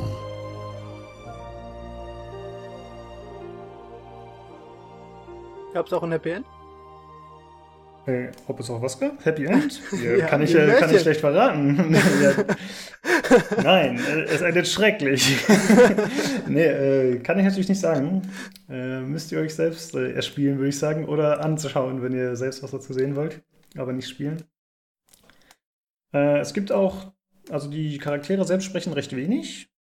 Es gibt zwar manchmal Unterhaltung zwischen den Levels, aber das ist dann tatsächlich nur in Textform. Also da steht dann über den Charakteren einfach, äh, was die gerade sagen. Und äh, zwischen diesen Levels ist es auch so, dass man, man hat keinen Charakter, mit dem man sich bewegt. Man ist quasi aus der Sims- oder God-Perspektive, schaut man oben auf dieses Haus herunter und sieht, was die anderen Charaktere so machen. Äh, aber es ist im Grunde, ja, man kann sich zwar ein bisschen anschauen, aber im Grunde, man kommt nach einem Level dahin, man schaltet äh, Upgrades frei für die Charaktere oder so globale Upgrades und dann geht es wieder zurück ins, ins Level. Und ja, aus diesem Hub heraus kommt man halt in die Dungeons und äh, ja, da schnetzelt man sich, wie gesagt, wie in Diablo durch die Monster durch. Äh, man hat sechs verschiedene Charaktere zur Auswahl, also sechs verschiedene Bergsons, äh, Mitglieder der Familie. Und die haben natürlich auch alle einen anderen Spielstil. Keine Ahnung, gibt es zum Beispiel die Bogenschützin, es gibt den Hau drauf mit dem Hammer, es gibt den Assassinen und noch so ein paar andere. Und äh, die haben dann tatsächlich auch alle so ein bisschen eigene Mechaniken. Also es erinnert teilweise, wie gesagt, äh, stark an Diablo, Diablo 3 zum Beispiel. Dann hat man zum Beispiel mit einem so eine Rage-Leiste, die sich füllt, wenn man mehr Schaden macht. Die andere verbraucht Mana und solche Geschichten. Also es wirkt schon so, als hätten sie allein genommen von dort. Aber ist es dann noch Roguelike? Oder weil Diablo ist ja nicht Roguelike. Diablo ist ja Ja. normales Rollenspiel, oder nicht? Genau, richtig. Das ist ja ganz cool. Also ich muss sagen, der Spagat ist ganz gut gelungen. Und zwar, ähm, Diablo funktioniert ja hauptsächlich über die Freischaltung von Gegenständen, also abseits vom Leveln. Und das gibt es hier halt nicht in dem Maß. Also du findest jetzt nicht dauernd neue Waffen, neue Bögen und so neue Rüstungen, Mhm. sondern du bekommst wie in anderen Roguelikes, kriegst du irgendwelche Upgrades. Also zum Beispiel bekommst du so Runen, die du finden kannst, dass zum Beispiel, keine Ahnung, der Schuss der Bogenschützin slowt auf einmal oder stunt kurz die Gegner. Und dann gibt es noch so andere Upgrades, die du auch finden kannst, wie zum Beispiel, du hast ein bisschen mehr Leben, äh, du hast äh, einen Schutzschild, den du machen kannst, du hast einen Begleiter, der dir hilft, solche Sachen halt.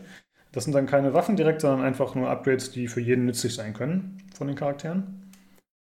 Und äh, die kannst du teilweise freischalten, indem du solche Gemstones bekommst. Äh, die musst, findest du halt bei Gegnern oder findest du einfach so schon mal in der Umgebung. Und damit schaltest du eben diese Upgrades in den Levels frei. Da gibt es zum Beispiel Händler oder du kannst Truhen damit öffnen. Das ist quasi die eine Währung. Und dann hast du noch die andere Währung, die nennt sich Morph. Das ist sozusagen Gold. Und das sammelst du halt, während du Gegner killst. Und mit dem Gold kannst du dann außerhalb der Levels in, diesem Hub, in dieser Hub-Welt, kannst du dann äh, ja, zum Beispiel Rüstungen für alle leveln. Also die, die Upgrades, die du machst, gelten immer für alle in dieser Hub-Welt. Das heißt, du kannst Rüstung leveln, du kannst Schaden leveln, du kannst Ausweichen leveln. Oder aber du nimmst so andere Boni, wie zum Beispiel, du kannst mehr äh, Gold, du bekommst mehr Gold, du bekommst mehr XP, solche Geschichten. Und das Ganze ist dann so, je mehr du investierst, also je höher das Level ist, desto teurer wird es halt auch immer, da abzugraden. Hm?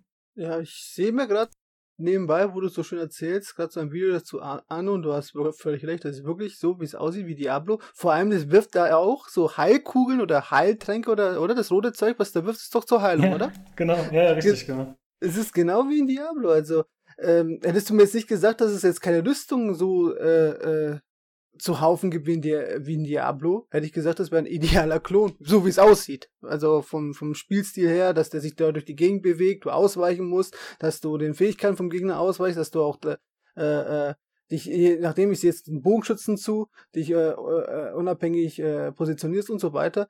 Da hatte ich die ganze Zeit Vibes da, davon, oh, ja, Diablo, cool. Ja, es ist auch wirklich äh, genauso. Also ging mir auch so. Äh, der eine Unterschied ist, du hast gerade schon erwähnt, es gibt diese Ausweichfunktion, die gibt es ja in Diablo auch mit ein oder zwei Charakteren, aber hier hat Mit jeder allen. Charakter. Oh, mit allen? Oh. Ja. Ah, Okay, mein Fehler. Das ist hier genauso. also äh, hier ist es tatsächlich so gestaffelt, dass äh, jeder Charakter hat äh, so eine Ausweichleiste. Also die schweren können dann zum Beispiel nur einmal ausweichen, während die leichten dreimal ausweichen können. Also da gibt es halt so ein bisschen Unterschiede. Äh, aber im Prinzip ist es dann auch genau wie bei Diablo, ja. Ja, das, was du meinst bei Diablo, es gibt tatsächlich eine stärkere Ausweich, da springst halt viel, viel weiter, aber tatsächlich, also ich, ja, momentan auf der Switch ist es so, wenn du, äh, ich glaube, stärker nach, in eine Richtung drückst oder so, oder schneller, so einmal tippst, dann hupft er mal nach rechts, nach vorne oder nach hinten zum Ausweichen. Mhm. Ja, ansonsten ähm, gibt es vielleicht noch zu sagen, wie das mit dem Leveln funktioniert. Ähm, also das Spiel ist tatsächlich darauf ausgelegt, eben auch durch diesen Roguelike-Charakter, dass man mehrere Durchgänge macht oder zumindest ist man gezwungen, Dungeons öfter neu zu starten, denn wenn man stirbt, landet man wieder in der Hubwelt, dann kann man wieder natürlich Gold investieren und dann geht es wieder zurück in die Instanz. Und es ist so, dass jeder der Bergsons äh, wird mit der Zeit gelevelt. Also es ist, glaube ich, so, dass du zum Beispiel, das wird halt stufenweise, wir, werden Sachen freigeschaltet. Also das ist genau wie bei Diablo, wenn du ein Level bekommst, dann gibt es eine fette Explosion, ein Pop-up, es sieht super bunt aus und dann äh, kannst du Punkte investieren. Und äh, sagen wir mal, du levelst einen auf Level 1 oder bist auf dem ersten Level, dann bekommt der eine Grundfertigkeit. Äh, also du kannst natürlich eine von zwei Fähigkeiten zum Beispiel auswählen, aber die Grundfähigkeit gilt dann übergreifend für alle Bergsons. Das heißt, das sind so Familienbande sozusagen. Und je höher du die levelst, desto mehr stärkere Fähigkeiten, passive Fähigkeiten schalten sie frei, die für die ganze Familie gelten. Und so ist es so, dass man schon dazu animiert wird, jeden Charakter immer mal wieder zu spielen. Und außerdem gibt es noch so eine Erschöpfungsmechanik. Wenn du einen Charakter zu oft spielst, dann, dann verliert der maximale HP, das wird dann reduziert. Das wird ja auch vorher angezeigt, bevor du das Level startest, also du musst den dann nicht spielen. Aber dann weißt du halt, okay, das Spiel möchte jetzt, dass ich den Charakter gerade mal liegen lasse, der vielleicht äh, mein Bester ist oder am besten gelevelt. Und dann äh, spielst du halt erstmal mit anderen weiter. Das ist eigentlich ganz schlau gelöst. Ja. Äh, Olli, hast du soweit irgendeine Frage? Oder? Nö. okay. Ja, ich war mir nicht ganz sicher, ich habe dein Mikro gerade zwischen Ich bin doch da, nee, ich bin da. Okay. Gut, das war nur der Wachcheck. Okay. Ja, äh, habe ich bestanden, oder? ja, sehr gut, sehr gut. Sternchen. Ja. Wie sieht es eigentlich mit der Schwierigkeit aus? Also, wird's knackig? Ja. Gut, dass du fragst. Ähm, ich fand es tatsächlich für ein Roguelike innerhalb der Levels zu einfach. Also es ist so, dass so ein Dungeon eigentlich in der Regel aus drei Abschnitten besteht, also drei, ich sag mal drei Etagen, durch die ich kämpfen muss und dann am Ende gibt es einen Boss. Die Bosse sind teilweise knackig, teilweise auch leicht, also da ist, da ist das Balancing einfach nicht so gut, glaube ich, aber es hängt natürlich auch damit zusammen, mit welchem Charakter komme ich gerade bei dem Boss an. Das kann halt einen krassen Unterschied machen, dass, äh, dass du zum Beispiel den Boss das erste Mal versuchst und du scheiterst komplett und dann merkst du, hm, vielleicht würde ich mit dem Fernkampfcharakter hier deutlich besser fahren. Und dann funktioniert das zum Beispiel auch so. Also da ist halt so ein bisschen Try and Error oder überlegen, was würde hier Sinn machen. Aber insgesamt fand ich die Bosse zu leicht. Am Gibt's Anfang hatte ich sowas wie ein, was weiß ich, Schwierigkeitsgrad. In Diablo gibt es zum Beispiel Qual, Qual 5, Qual 10. Ich glaube, mittlerweile gibt es Qual 15, keine Ahnung. Das war halt, dass die Bosse halt mehr Schaden machen, mehr aushalten. Gibt es sowas in die Richtung gar nicht? Nee, soweit ich weiß nicht, ne? Ich habe nichts gesehen in der Richtung. Okay.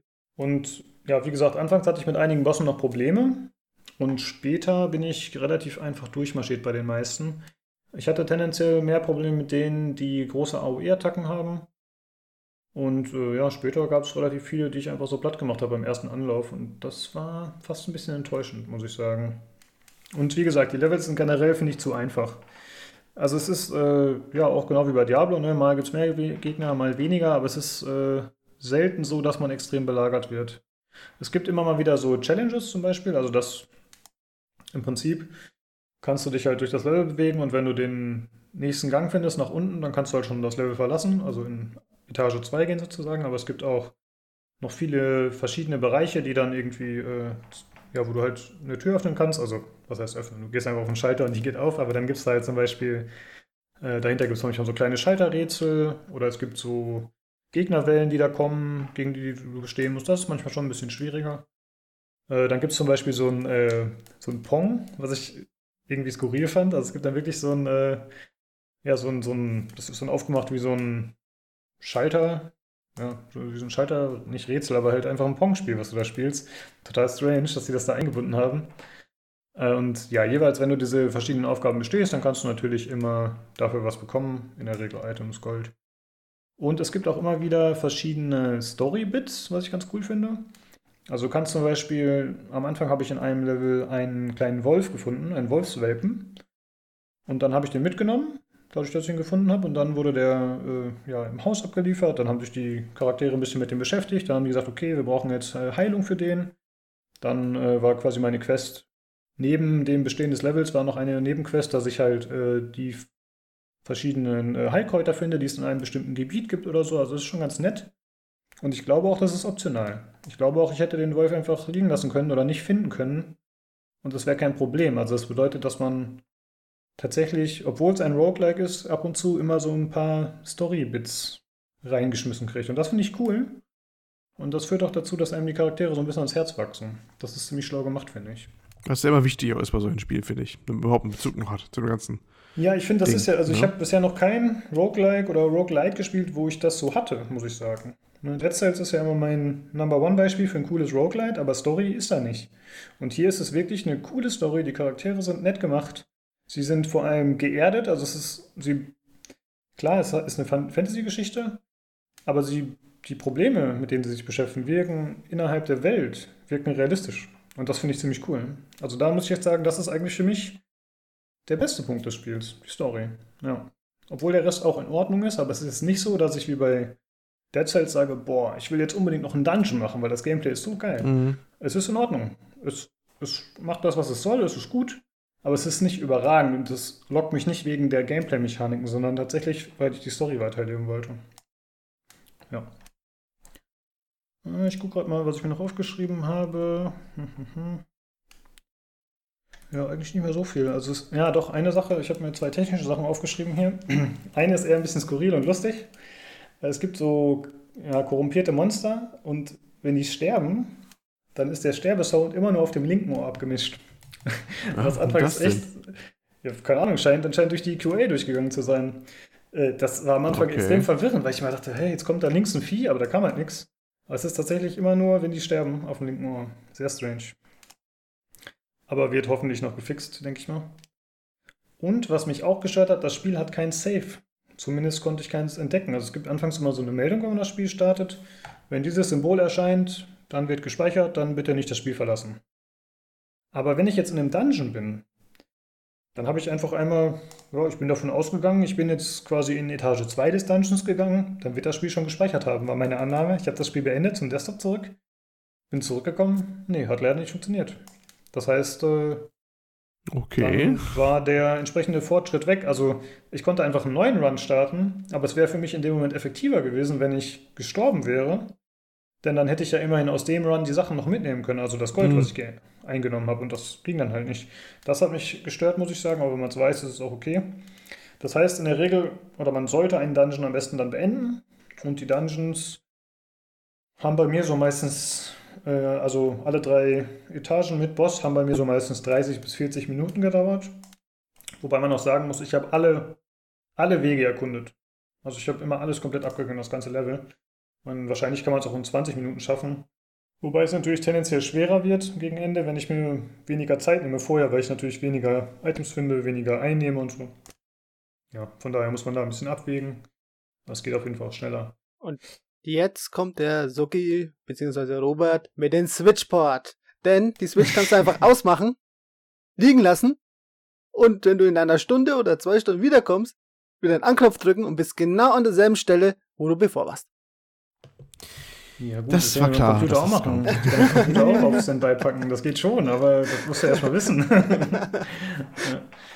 Ja, gut, das kannst du früher mit 3DS auch machen. Das ist auch zugeklappt. Wenn du lange Strom hatte, hast du ihn einfach da gelassen, ne? Also, das ist Mhm. äh, so neu ist Ja, das die, jetzt die Switch macht auch besser als der 3DS. Also das ist wirklich wahrscheinlich der Pluspunkt der Switch. Also egal was du machst, du kannst, normal ist es ja so, wenn du ein Spiel spielst, keine Ahnung, egal was, GTA, gibt's zwar nicht auf der Switch, aber nehme ich jetzt als Beispiel, und du musst dir die Karte laden, dann, egal wie, du fährst ja auch wenn du, was weiß ich, äh, du startest den PC neu, gehst rein, leerst die Karte, verlierst schon mal fünf Minuten, egal wie stark dein Rechner ist. Bei Switch, egal wie. Wobei Anknopf. du hattest deine Zeit. Vorbei hier. Wir reden jetzt über Children of Morta, nicht über die Switch. ich muss es promoten. Nee, ich lass die Hand.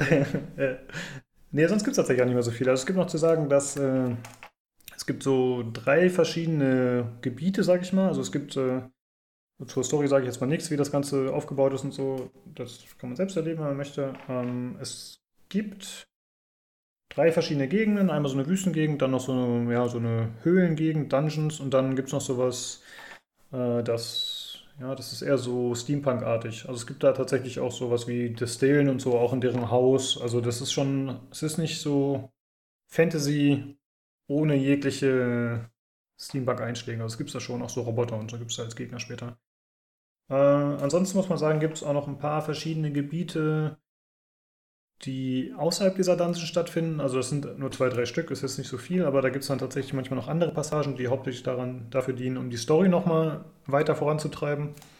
Das ist auch ganz gut gemacht. Und man muss auch sagen, dass es äh, teilweise grafisch ziemlich cool ist. Also es gibt, äh, ähm, es gibt so verschiedene Blickwinkel teilweise. Teilweise ändert sich die Perspektive in den Story-Bits und das ist ziemlich cool, wenn du auf einmal halt so ein na, normalerweise sind das halt so Pixel-Charaktere. Pixel-Art kennt man ja, das ist nicht gerade detailliert, aber dann gibt es manchmal halt so, in seltenen Fällen wohlgemerkt, aber später gegen Ende vor allem gibt es da öfter mal so Sequenzen, wo man dann die Charaktere eben mehr vom Nahen sieht und detaillierter gezeichnet sieht und ausmodelliert. Und das fand ich äh, ziemlich cool. Also ich bin vor allem technisch, bin ich von dem Spiel recht begeistert, weil es irgendwie eine tolle Atmosphäre schafft. Und gleichzeitig noch von der Story. Und ich kann auch empfehlen, wenn jemand sich für das Spiel nicht interessiert, aber vielleicht Interesse an dieser märchenartigen Story hat, dass man sich vielleicht mal so einen Zusammenschnitt auf YouTube oder so anschaut. anschaut. Ich habe jetzt nicht nachgeguckt, ob es das, ob es das gibt. Ich werde mal gucken. Wenn ich sowas finde, dann verlinke ich das auf jeden Fall mal, weil ich finde, selbst wenn man das Spiel nicht spielt, die Story ist ziemlich cool. Ja. Ja, das war's im Grunde so. Habt ihr dazu noch irgendwelche Fragen? Nö. Habe ich schon alles gestellt, eigentlich von meiner Seite. Ja, cool. Also wie gesagt, von mir eine klare Empfehlung. Ich habe es auf jeden Fall nicht bereut. Ach so, und man kann natürlich, äh, Roguelike-typisch kann man auch nach dem Durchspielen noch weiterspielen. Aber ich muss sagen, ich habe da keinen Sinn gesehen für mich. Weil, wie gesagt, die Mechanik ist nicht so cool, dass ich das möchte. Ich könnte halt immer wieder in die Dungeons reingehen. Es gibt kein New Game Plus oder so, sowas habe ich nicht entdeckt. Äh, aber pff, ja, dafür hat es mich dann doch nicht genug gezogen. Und da hast du dann auch die Progression nicht stark genug. Also dann würde ich tatsächlich lieber in Diablo 3 spielen, weil da hast du dann ja wirklich die Itemspirale und da hast du immer eine Verbesserung und immer eine Veränderung. Und hier ist es halt so, okay, ich könnte jetzt noch alle Charaktere, alle Charaktere bis zum Ende leveln, aber so wirklich den Sinn sehe ich darin nicht. Also ich habe halt die Story erlebt, das war für mich das Wichtige. Und der Rest ist dann nicht mehr ganz so wichtig, ehrlich gesagt. Jo, das war's zu Shadow of Mortar. Falls jemand noch Fragen hat, könnt ihr die natürlich gerne schicken. Per Hörerbrief oder wenn ihr sonst noch Kritik habt, Anregungen, wenn ihr selbst mal am Podcast teilnehmen wollt. Oder du, lieber Daniel, wenn du mal teilnehmen willst und es belehren willst über Control, sehr gerne. Äh, ihr könnt uns entweder kontaktieren über, äh, per E-Mail unter pcgcpodcast.gmail.com. Ansonsten über Twitter unter dem Handle podcastpcgc. Äh, ihr könnt gerne bei uns auf dem Discord joinen, da freuen wir uns immer sehr drüber, äh, weil wir halt eine kleine Community bisher noch sind, aber wenn Leute dazukommen, immer gern. Äh, die Daten dazu findet ihr im Forum bei pcgames.de oder auch bei Spotify, Soundcloud. Da ist das alles hinterlegt. Da könnt ihr gerne joinen. Ja, ansonsten, äh, ja, wie gesagt, Robert, vielen Dank, dass du da warst und uns mal den anderen Blickwinkel auf die Switch gegeben hast. gern, gern. Ja. Ja, von mir auch. Kannst du ehrlich mal den, den Hass von Lukas vielleicht ein bisschen eindämmen, zumindest für eine Folge. richtig. Jetzt musste ich nett sein, aber nächste Woche kriegt die Switch wieder richtig ab. äh, Luigi's Mansion zocken solltest oder so, kannst du natürlich jederzeit gerne wiederkommen. Freuen wir uns immer oder auch bei anderen Themen. Scheißegal. Selbst, selbst wenn ich nicht da bin, ich werde es auf jeden Fall bei euch in Discord wahrscheinlich meine ganzen Eindrücke äh, auch zu Fire Emblem und Co. noch schreiben, so wie ich es auch über äh, Dragon Quest Builders getan habe. Ja, genau, cool. Äh, ja, in diesem Sinne, vielen Dank fürs Zuhören und schaltet gerne auch beim nächsten Mal wieder ein zum PC Games Community Podcast. Ciao. Tschüss.